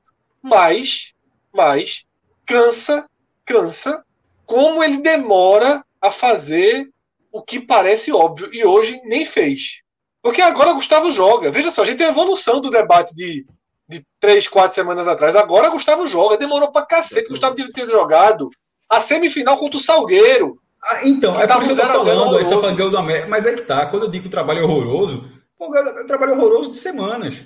Porra, é, Gustavo estava sendo um cara que estava aproveitando. Simplesmente Gustavo sumiu quando ele chegou, pô. Então, assim, foi um treinador que chegou. O jogador sumiu quando o treinador chegou. Aí, de repente, em algum momento, a pressão, sabe-se lá de onde, ou porque o cara começou a ver o treino diferente, e disse: Ó, oh, isso não dá para usar. Aí, aí, Gustavo joga e você vê que ele é o jogador diferente. mais lúcido. A bola vai para frente. Toda a bola vai cara, no pé. Toda, toda a bola vai, vai no pé do cara. Ou, fora até para trás, mas ele vai para trás. É, é, é, aquele jogador assim, diferenciado. A bola vai para trás porque já, já, já enxerga outro cara correndo, ou não, seja, vai fazer a triangulação. É, cara, é, é, diferente. Então, assim, porra, eu sabia, tu sabia, torcedor do esporte, todo, mundo sabia, um cara não sabe. Como, então, assim, não, não, é, essa evolução, essa não é evolução. Não, não é evolução achar que Gustavo como se estivesse fazendo um favor. Na verdade, é o conceito de um erro gravíssimo. Um erro gravíssimo de avaliação. Na verdade, é um erro inexplicável E ah, porque a gente está tá cuidando do jogador e tal. O jogador estava sendo utilizado. O jogador ficou insatisfeito com a saída. O jogador, quando entra, produz. Então, assim, é, é difícil, velho. É, imagino que nossos Aí tá destaques... falando, os caras do Se- se for o Ceará, é como se alguém tivesse o Ceará, é como se alguém do Ceará, do- do- o melhor jogador do- Ceará, o possível melhor jogador do Ceará fosse banco. É isso. Guto é. Não, mas não, não, não, não, Mas não é não, rendimento, não, não é não, não, rendimento. não, É, é diferente. Não, não. São, não. É o, é o é o melhor jogador. Não, não, pô, a gente sabe, até porque o melhor jogador é Vinícius da banco. Não, não, mas a relação com o Não é essa, não. rendimento. É rendimento. é. O, o, o melhor jogador do, Ceará nesse momento fosse banco. Aí, Lima, por exemplo. é, fosse banco, o melhor jogador do Ceará, não, não, a, a- a gente prefere Lima no segundo tempo e tal, mas, mas você tá vendo que o cara joga o jogo todo, que toda vez que ele entra, melhor, não, mas Lima é melhor no segundo tempo, no segundo, aí até que em algum momento o cara cede e Lima começa a fazer, uma, pô, o treinador acertou. Não, o cara tá errando há semanas, pô. O cara tá errando há semanas, tá, ele tá ignorando há semanas que aquele jogador tinha potencial para ser titular. Eu acho que é um pouco do que acontece, do que aconteceu em relação ao Gustavo. É isso. Pessoal, eu imagino que nossos destaques aí vai ser a turma ali de trás, né? Acho que na frente ninguém é, conseguiu saltar os olhos. Gustavo é um cara que é, seja, talvez seja citado No esporte, é. no esporte. Lima teve alguns momentos de, de recortes durante o jogo também, mas eu acho que o grosso. Eu acho que esses dois estão citados. Esses dois são né? citados, sim. Vamos, vamos começar pelo esporte então, Fred? Com você. Vamos lá. Pausa dramática. Ficou mesmo. Gustavo, tá? Já citado aqui. Os de, os de sempre. Gustavo, Marcão, Zé Wellison e os dois zagueiros. É isso. É isso. É isso. É isso. Negativos, Dessa- negativos do esporte. Dessa vez eu coloquei já- os dois zagueiros. Apesar desse quarteto de Fred, dessa vez eu botei os zagueiros para frente. Deu uma mas aí eu, eu falei sem começo, ordem. mas- é. Eu falei sem ordem. Eu falei Ah, tá. Mas eu jogo, assim, mas para estabelecer uma ordem, dessa vez eu coloco os zagueiros à frente. Sabino muito bem, E- melhor contratação do esporte. É, Melhor contratação do esporte. E, e Rafael Thierry tá jogando. Que bom que ele tá jogando a bola que ele ainda não tinha jogado no esporte. Exatamente, tá no limite. Tá, No limite, você vê tá que, que- Tá, tá. tá bem e, mesmo. e, e, Conseguindo. encaixou. Exatamente. E os negativos, Fred, você ia puxar aí. Eu, eu queria, eu queria pontuar, não, não, não vai estar nem no. Não acredito que. Aliás, nem sendo de vocês, mas assim, não estaria no meu negativo e também não estaria no positivo. Mas assim, acho que Everaldo começa a ter um pouquinho de evolução. Muito Tô fechando lento com viu? Achei que, foi, achei que foi a partida onde ele errou menos, onde ele conseguiu. É, Ele tá recompor longe do mais, que eu teve- espero dele, do que eu já vi Não, tá dele. muito longe. Mas, Porque a gente já viu. minimamente ali, você tem uma Concordo. evoluçãozinha no que ele tá, tá fazendo no esporte aí. concordo. Concordo. É, gostei da, da- Começa a dar sinais de que. E aí é o que eu falo, repetição, paciência, isso é muito necessário, tá? Isso é muito necessário. Mas piores em campo para mim, tá? Rainer e Mikael. Eu Tá? coloco o André E também. com, com o Thiago Lopes Thiago fechando. Lopes. Coloca o André também? Também, não entrou bem, não. Não entrou bem, Não não. entrou bem, não. E, mas, é, André é o, é o teu principal, Cássio? Não, o principal é Mikael. Mikael. Primeiro Mikael tempo, o realmente tempo do foi. esporte foi muito ruim. Os dois centroavantes foram. É, mas assim, mas é aquela coisa que até Minhoca fala muito, que a gente fala quando bota o Wellington Paulista, da questão da bola não chegar e tal. E quando a bola chegou poucas vezes, ele não rendeu, mas ele foi pouco acionado. Se você considera, aí, aí se for analisar um jogador muito mais acionado, e aí é Rainer, ou seja, você meio que são várias categorias. Tem a categoria goleiro, a categoria pouco acionada, a categoria cara que pega muito na bola. Pronto, na categoria cara que pega muito na bola, aí o pior foi Rainer. Porque a bola passa muito por ele e, e- e é o que o Fred falou. Patrick é- era mais inteligente. E a Rainer, Rainer eu- acho um jogador muito promissor, ele é um jogador de muita força.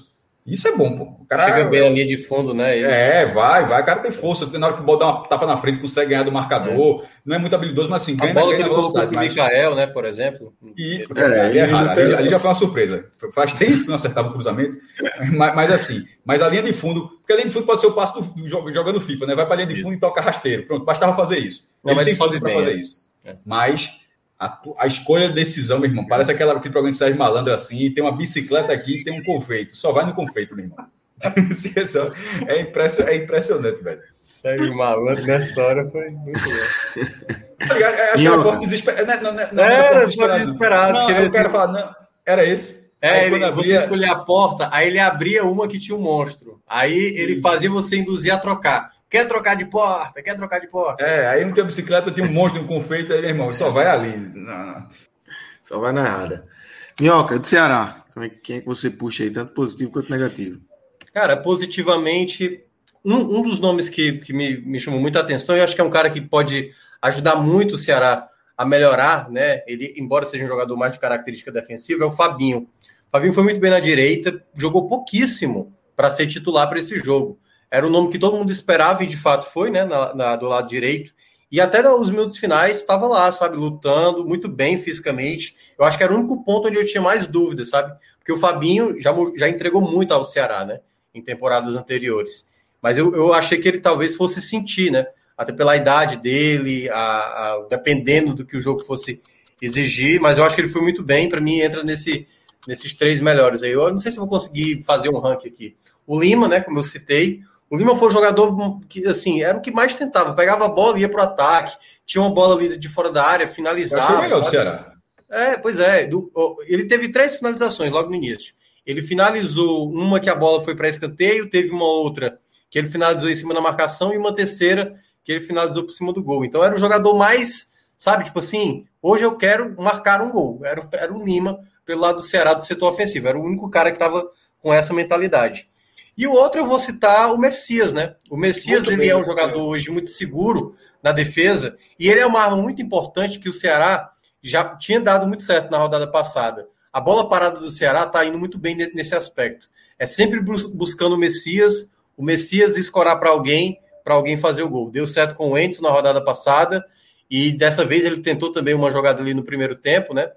Que poderia ter dado certo. Acho que até no chute do Lima que aconteceu, que foi em cima Deixa da marcação. Deixa a bola viva, né, Minhoca? Deixa a bola é, viva. E ele ganha, ele ganha muito bem na, na, nas bolas aéreas. Então é um zagueiro que está muito bem, está muito bem. Lacerda, mais uma vez, jogou bem, mas é, não vou listar ele, errou uma saída de bola também. Mas assim, a, o sistema defensivo Pacheco foi ok, né? E aí, já entrando no lado negativo, o Pedro Nares é um jogador que, embora teve essa entrada, né? Essa entrada que foi. Ele dá uma entrada. Eu, queria, eu ia até trazer esse assunto para cá, é. mas já que, que Minhoca levantou, é, eu vi que gerou muita discussão, né? Foi. No clube da gente, no Twitter. O que, é que vocês acharam? Assim, é quando é eu, claro que o árbitro errou. Pra é, mim. Quando eu olhei primeira vez o lance, eu achei o Nares tinha dado uma entrada um pouco antes, minutos antes, Foi. uma chegada até um pouco mais pesada. E aí, quando ele deu de novo a entrada, eu achei que ele tinha já entrado, tipo assim, tomou um amarelo aí, já Isso, tava na pedindo. câmera inicial, né? Mas quando você olha de novo. Eu acho que replay, a entrada anterior pesou também, viu? Para decisão. É, exatamente, para esse amarelo. Para esse amarelo. Foi quase que como. Porque um... ele deveria ter tirado, ter levado amarelo na entrada é, anterior. Né? E aí, Agora, hora... é, não sei se era Sandro Meira ou se era Salve, que estava comentando. Salve, salve. Mas foi, foi muito feliz num ponto. Ou ele não viu pelo ângulo que a gente viu. Ele viu Isso. pelo ângulo de trás. Ele viu um carrinho forte e o jogador do esporte voando por cima. Foi. Ele não viu que o jogador do esporte deixou o pé, né?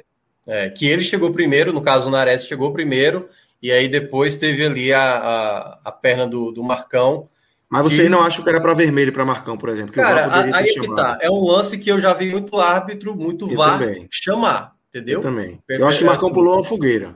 Eu acho que ali é aquela Eu acho coisa. que é bem no limite. É, é, é bem no limite ali. E... Então, assim, se tivesse. Eu acho muito, viu? Eu acho muito vermelho ali. Mas como eu acho muito não. quando estão chamando nesses casos. É, mas, eu, mas eu entendo uma expulsão ali. Se tivesse uma expulsão, eu não acharia absurdo mesmo, assim, porque deixou a perna ali, né? Embora não tenha, tenha sido proposital, acabou chegando. Mas aí para voltar de novo para o Nares. Levou a entrada muito forte também, né? A é. entrada foi muito forte de, de, de Nares. Foi é, muito eu forte. É, eu senti que o Nares, tanto por essas jogadas de maneira desproporcional, ele não se encaixa para ser um volante. E eu vi muito no primeiro tempo o Guto liberar mais o Sobral e deixar mais o Nares. O Nares, para mim, é um jogador que ele ataca melhor, tanto que ele já tem gols e tal. Então eu queria ver mais os, como ele fez no segundo tempo, quando ele colocou exatamente o, o, o Kelvin, né? Ele liberou o Kelvin e deixou o Sobral. Eu queria ter visto isso já no primeiro tempo, liberar o Nares para guardar o Sobral. Então o Nares, para mim, não gostei da partida dele. Não é o volante ideal para jogar ali no meio, na minha avaliação. E, e os outros dois, aí vai entrar Kleber, mais uma partida do Kleber, que ajuda muito ali na marcação, toma bola e tal mas para proteger, chamar uma falta, sabe? Teve uma cabeçada ali no primeiro tempo que saiu meio mascada, que não foi a ideal. Então, assim, não... é isso, o Kleber. O Kleber é isso, entendeu? É, é, é, o que tem, é o que tem. É o que tem hoje é o Kleber. É, e o outro vai para o Rick.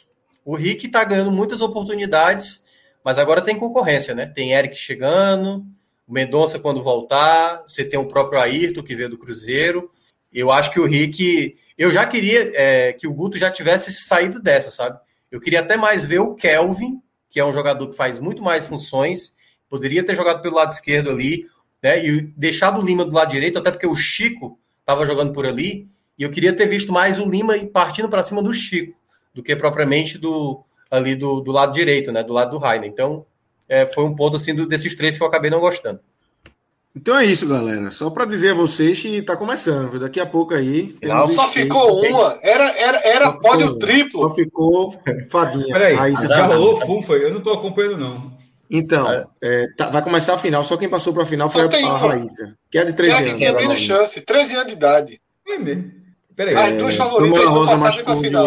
machucou o tornozelo. É, Pamela e, e a outra lá que Letícia é. Buffoni. Peraí, e, e elas cada, só tinha uma prova de skate, tem outra categoria, nada não, é só isso em frio? Não, é só isso. É, é só, só, é só essa prova. Ou seja, meu irmão, ó, é, Guilherme Costa, do Sport TV, na projeção que ele tinha feito, para ver como você vai trocando, né? Você vai colocando as possibilidades que você pode ganhar e perder. As duas, você, eu cheguei, estava animado, pô, porque as duas medalhas que o Brasil ganhou ontem não estavam na projeção dele. Pô, esse cara, o cara, o cara é o cara do Sport TV só para isso. O cara tá lá no Japão só atualizando isso aí. E essas duas medalhas não estavam, nem a de Kelvin, nem o bronze de, de Daniel no, no, no, judô. Porém, estavam três medalhas aqui? no feminino, no skate. Ele botou ouro, prata e bronze. É um exagero da puta, é, não, não, não, não, é exagero, não. É exagero, não. A, a, nota das três ela é muito acima das outras. Muito, assim, muito, muito, não, muito acima. Não, a, a, a melhor do mundo é a japonesa, eu acho. Ah, o japonês é a melhor do mundo, ganhou o X Games. Aí, é isso que eu tô Eu vendo a japonesa, eu vendo a japonesa Mas, hoje. Os caras dando o currículo dela. Não vou defender, não vou defender o cara, não. Mas, mas tem alguma, alguma lesão de estar voltando lesão. Tem alguma. Tipo, o cara não olha assim, ó, isso vai prata, ser ouro, não. Tem toda uma análise. Mas é, é, então, quando eu vi isso dele, eu vi isso dele, e eu vi na prova da da, japonesa, passam atual campeão do mundo, campeão do X Games, bicampeão a mulher bicampeã do mundo, bicampeã da relação, mas, pô, Fred, não é assim não. Por exemplo, quer ver um exemplo? A brasileira, para defender do cara, a brasileira da esgrima, é, a Natália é campeã mundial, ele não colocou medalha. Porque ele Sim. colocou.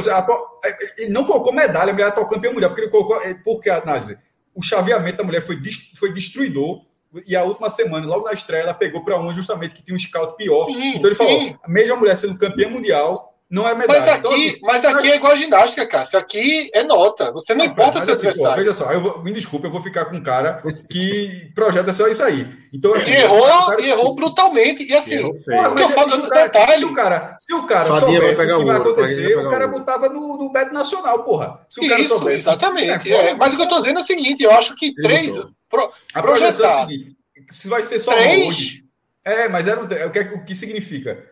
Que aí troca com o de ontem, né? Eu já tava, é, eu já tava pensando, E a de hoje, um, a de hoje, a de hoje depende né? muito, porque em tese das três, a bronze seria a Raíssa. A, o, ela, ela por exemplo, das três do Brasil, Pamela, é, ele, tem, ele projetou seis ouros para o Brasil. Pamela é ouro, era ouro. É. Medina, Pamela, vôlei masculino, Levou quatro quedas. Né? ela, ela postou uma foto do tornozelo agora, Como? bem inchado, é. roxo. Ah, Pam, rapidinho, só. Pamela, vôlei masculino. É... Medina. Medina, Mar, é, Martini e, e Caena, quatro. Isaquias, Caena um, fazer o quê? Vôlei de praia? Porra, vela, Fred, pelo amor de Deus. Martini Grael, porra. Ele tá aí, tá na época de Rosa Bola. Grael é vela. Grael é vela. Tá na praia. Mas tu não falou Grael, não, pô. Tu falou Martini só também. Vela, vela, falou Martini, pô. A gra... Grael é vela. O cara fala Grael, você é vôlei de praia, não. Pelo amor de Deus, é vela. Não, mas tu não falou Grael, pô. Não, tu não falou Grael. Não, não, Falta mais um ouro que eu não tô me recordando aqui. Tem algum ouro? Esse, esse diz aqui não vai vir, não. tô dando logo a carta agora. Vai pegar nem pode. Então, meu irmão, então manda esses caras voltar, porra. Pega o aeroporto e volta. Tem Brasil, acabou. Não vai ganhar mais nada. Tem não. voo todo dia. Agora, tá vôlei feminino pesado. vai brigar. A turma esquece futebol. A turma respeita futebolzinho na honestidade. Futebol ele colocou prata. O ouro seria da Espanha. A Espanha tomou um empate do Egito. E outra coisa, para você falar, a, a, a, projeção dele foi otimista, viu? Porque a projeção da Nielsen, do braço esportivo, numa consultoria, colocou o Brasil com 20 medalhas, mas só 5 ouros. Cássio, Desculpa, deixa... 21, medalhas, 21 medalhas, quebraria o recorde do Rio. No Rio foi 19 deixa, deixa, deixa eu perguntar, essa projeção dele está colocando um, um, um, país só como ouro? Como assim? Como tipo assim? assim, ele colocou Espanha, ouro, Brasil, prata, foi isso? Sim. Tipo assim, não é ouro, Brasil, Espanha. Não, é só, só Ele aponta quem vai ser o ouro projeção. Isso, é, assim, isso é um palpite. Isso é um palpite. Obrigado, Minhoca. Obrigado, não, Minhoca. Eu, não entendi, não. Como assim, Minhoca? Isso é um palpite. O que ele fez foi um quem, quem, é que vai. Como é, é que vai ficar a final da Copa do Mundo? Primeiro França, segundo Argentina, então, terceiro Brasil. O que ele fez foi, é um, foi um palpite. Bolão, então, bolão, bolão. Se ele, tivesse, se ele tivesse falado o seguinte: Raíssa, Pamela, a japonesa, todas mas é essas assim, brigam pelo ouro. Não, mas não, ele, não, ele, ele, não, não, não. A projeção diz a medalha de cada uma. É isso que eu tô falando. O ouro. Eu sei. A, mas ele, então, ele tá projetando pela pessoa, eu tô projetando pela medalha. A medalha. Quem disputa o ouro? Quem disputa o ouro? São duas, são três, são quatro? Entendeu? Não, parece que ele só colocou um nome. Eu não tô respeitando o cara, não, meu irmão. Vou, depois vocês vão ver. O, cara sabe pra caralho. Veja só, a, a, a regra do cara é interessante. Eu vou, vou defender, pô, já que eu tô. Ah, eu é prefiro é ver do que debater, viu? A regra, a regra. Beleza, vou acabar com outra coisa. Só para informação completa. Quando tem seis ouros, não significa. Até falei, não sei se foi outra live do canto não significa que o Brasil tenha seis chances de ser medalha de ouro, não. É o contrário. Significa que o Brasil tem 12 chances de ser medalha de ouro. Ele fala assim: todas as medalhas do Brasil, porque tem as, tem as pipocadas, tem as lesões, tem tudo. Ele disse: ó, o Brasil ganha sempre mais ou menos 50% das chances que tem. Então, se ele está colocando seis ouros, na verdade, o Brasil tem 10, 12 chances. Essa é a relação mais ou menos essa. Cássio, e você foi citado na transmissão hoje, né? Que aconteceu, foi, o cara Cabral nacional, pô. Cabral você foi na, hora, na hora do Timbu, você foi citado na transmissão, né? Foi. Meu velho, eu, eu, eu, eu fiquei sozinho aqui de besta em casa, foi, eu digo, do nada, velho. Como foi? Eu não, eu não peguei, não. O Timbu apareceu, o Cabral disse, como diz um amigo nosso, Cássio Zippo, um grande jornalista, um dos maiores. Ah. É, mas faltou, faltou o mais animado do Brasil. Completa, cresceu, cresceu, mais animado do Brasil, mas faltou completo. Porque qual é essa lógica? Essa frase é a segunda frase. Porque é o futebol pernambucano, obviamente, não é o melhor do Brasil. E ninguém quer, ele não é o melhor do Brasil, mas ele pelo menos é o mais animado. Não é assim, é. ele é bom e animado, não. Não, o futebol é ruim, mas pelo menos é animado. Essa é, é a partida que a gente, que a gente tem. É, galera, Danilo, vamos para a gente finalizar aqui, vamos fechar aqui com o vídeo do, do Carva Games, que a gente teve o evento aí no, durante a semana toda e fechou no sábado, com vitória de Rodrigo Rabelo e Felipe Neri, é, integrantes do Clube 45. Fala, Empate 1 um a 1 um, eu e João no botão também. Lembraram aqui, viu? Ó, Anderson Lima, o ouro que eu tava esquecendo é vôlei de praia, feminino. Eu, tava, eu fiz cinco ouros, é o sexto ouro é de vôlei de praia. Boa. É... Um a um, né, Fred, no, no botão com, com o João? Com, com o Central, né? Patativa. Em homenagem a Cássio, né? Uma patata, em homenagem a Cássio. Gol da porta tá na Copa do Nordeste. É, o, o Central foi vice-campeão pernambucano em 2018, foi para lugar nenhum. Esse ano foi rebaixado, ganhou uma vaga na Série D e vaga na Copa do, Nordeste. É, teve a honra estar do lado, né, Fred? Carvalheira, Budweiser, Nagem e Red Bull. É, turma, todo mundo chegou fantástico. junto aí. Muito bom. Fantástico. Primeiro de muitos. Primeiro de muitos, que isso já foi sucesso. Quando a gente tiver a volta aí da normalidade, com certeza esses eventos vão se multiplicar. Isso né? foi um, um evento teste, tá? Como Desses que acontecem antes da Olimpíada, a turma faz é, um, um campeonato de handebol. É uma, né? Copa das Confederações aí, pô. É, é porque a Copa das Confederações é muito grande. Eu tô aquele torneiozinho de badminton ali. Asiático de, bad, asiático de badminton. Só futebol. Danilo, vamos, vamos, vamos, vamos, vamos para a Olimpíada. Fecha. Vamos para a Olimpíada, fecha. Valeu, Minhoca, valeu, Fred, Cássio.